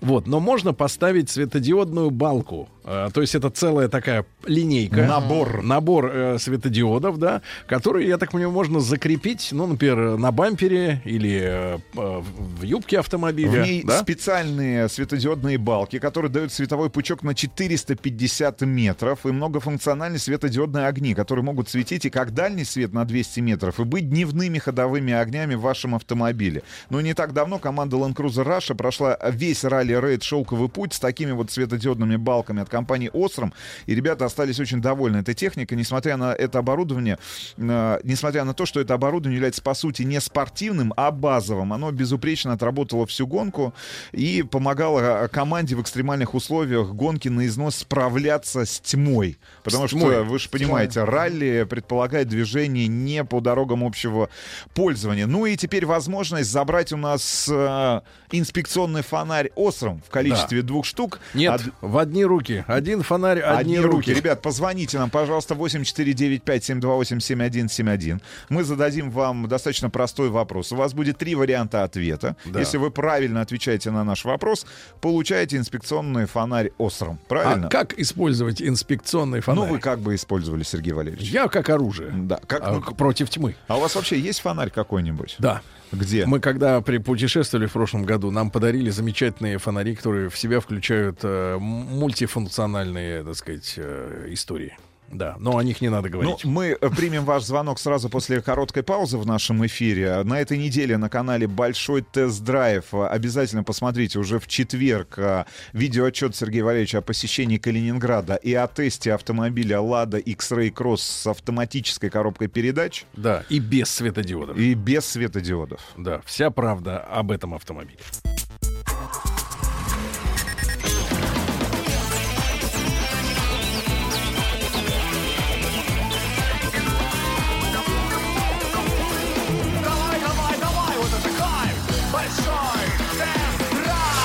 Итак, друзья мои, а, есть у нас сегодня возможность вам подарить инспекционный фонарь Осрам. То есть вот есть инспектор, например, с жезлом, а вы будете э, просто водитель с инспекционным фонарем. Вот, Не но- забывайте, кстати говоря, заходить в официальную группу ВКонтакте компании Osram. Да. vk.com slash Osram Automotive Russia. У вас так написано, слэш? Да, слэш, Сергей Валерьевич. Понимаю. Официальную группу компании Osram ищите в ВКонтакте. А, а у нас есть два фонаря, правильно? Два фонаря, И мы ребят, но готовы вас- поскольку вам отдать Да, их. поскольку вещи ценные, да, будем добиваться правильных ответов. Да? Да. Григорий к нам дозвонился самым первым. Э, Григорий, доброе утро. Доброе. Григорию 41 год. Григорий, какой автомобиль? А, Kia Sorento. Вот, Отлично. пожалуйста. Давайте вопрос Григорию. А почему базовая линейка автомобильных ламп Осром называется Original? Три варианта ответов. Так. Потому что эти лампы не похожи на другие, первый. Второй вариант, потому что это ровно те же лампы, что используются при сборке машин на автомобильных конвейерах. Так. Третий вариант, потому что у них стандартный тип цоколя. Григорий. Э, Я думаю, первое. Неправильно, Григорий. Не- Следующий, неправильно, следующий дружище. Неправильно. Давайте Евгений из Люберец. Да, Ев- Евгений. Евгений, здравствуйте. Здравствуйте. Здравствуйте, У вас здравствуйте. какой автомобиль? А, Opel Astra. Хорошо. Так. Почему базовая линейка автомобильных ламп Osram называется Original? Три варианта. Потому что эти лампы не похожи на другие. Первый вариант. Второй вариант. Потому что это ровно те же лампы, что используются при сборке машин на автомобильных конвейерах. Второй вариант. Третий вариант. Потому что у них стандартный тип цоколя. Так. Ну, э, по логике, я полагаю, что это третий вариант. э, Неправильно, Прекрасно. неправильно. Стандартный Следующий, следующий Интересно, какой слушатель. правильный ответ, Давайте, а? давайте, Интересно. давайте проверим внимательность. Артем из Красноярска. Ему 30 лет. Красноярск, Артем, добрый день, добрый вечер уже. А, здравствуйте, Добрый день. Артем, э, давайте проверим вашу внимательность. Во-первых, какой у вас автомобиль? А, Mazda 3. Mazda Отлично. 3. Так, и- Итак, вопрос. Почему базовая линейка автомобильных ламп Остером называется Original? Первый вариант. Потому что эти лампы не похожи на другие. Второй вариант. Потому что это ровно те же лампы, что используются при сборке машин на автомобильных конвейерах. Третий вариант. Потому что у них стандартный тип цоколя. Ваш ответ. Вариант 2. Молодец! Можете, можете его Какой повторить? вы смышленый. Смысл, А. смысл какой? Это такие же лампы, которые используются при производстве машин на... На конвейер. Прекрасно. Артем, поздравляем. Артем, итак, первый... Инспекционный фонарь Остером Первый ушел. отправляется в Красноярск. Кому достанется второй инспекционный фонарь Остром? Я Давайте... думал, вам, Сергей Валерьевич, но нет. Ну, Неужели, я не успел, не, неужели не вам? не успел договориться с Артемом. А, давайте, может быть, с Сашей. Александр из Москвы, 37 лет. Саша, доброе утро. Да, привет, ребята. Саша, Какой автомобиль у вас? да. А, У меня Октавия. Хорошо. Так, Саша, вопрос. Вопрос. Какой прирост яркости по сравнению со стандартными лампами обеспечивают лампы Osram Night Breaker Laser? А, Ломатель ночи. Да. Первый вариант до 100%, второй вариант до 130%, третий вариант до 150%. Ой. Я думаю, третий вариант. 150%. Правильно! Молодец. Александра из Москвы благодарим. А Ему у- 37, да, Инспекционный спасибо. фонарь остается в Москве. Мы же с вами прощаемся до завтра, правильно, Сергей Валерьевич? Нет, я с вами не прощаюсь. да. А, вы со слушателями со попрощайтесь. слушателями, В да. хорошем смысле Да, прощаюсь. Ребятушки, берегите себя до завтра. Еще больше подкастов на радиомаяк.ру.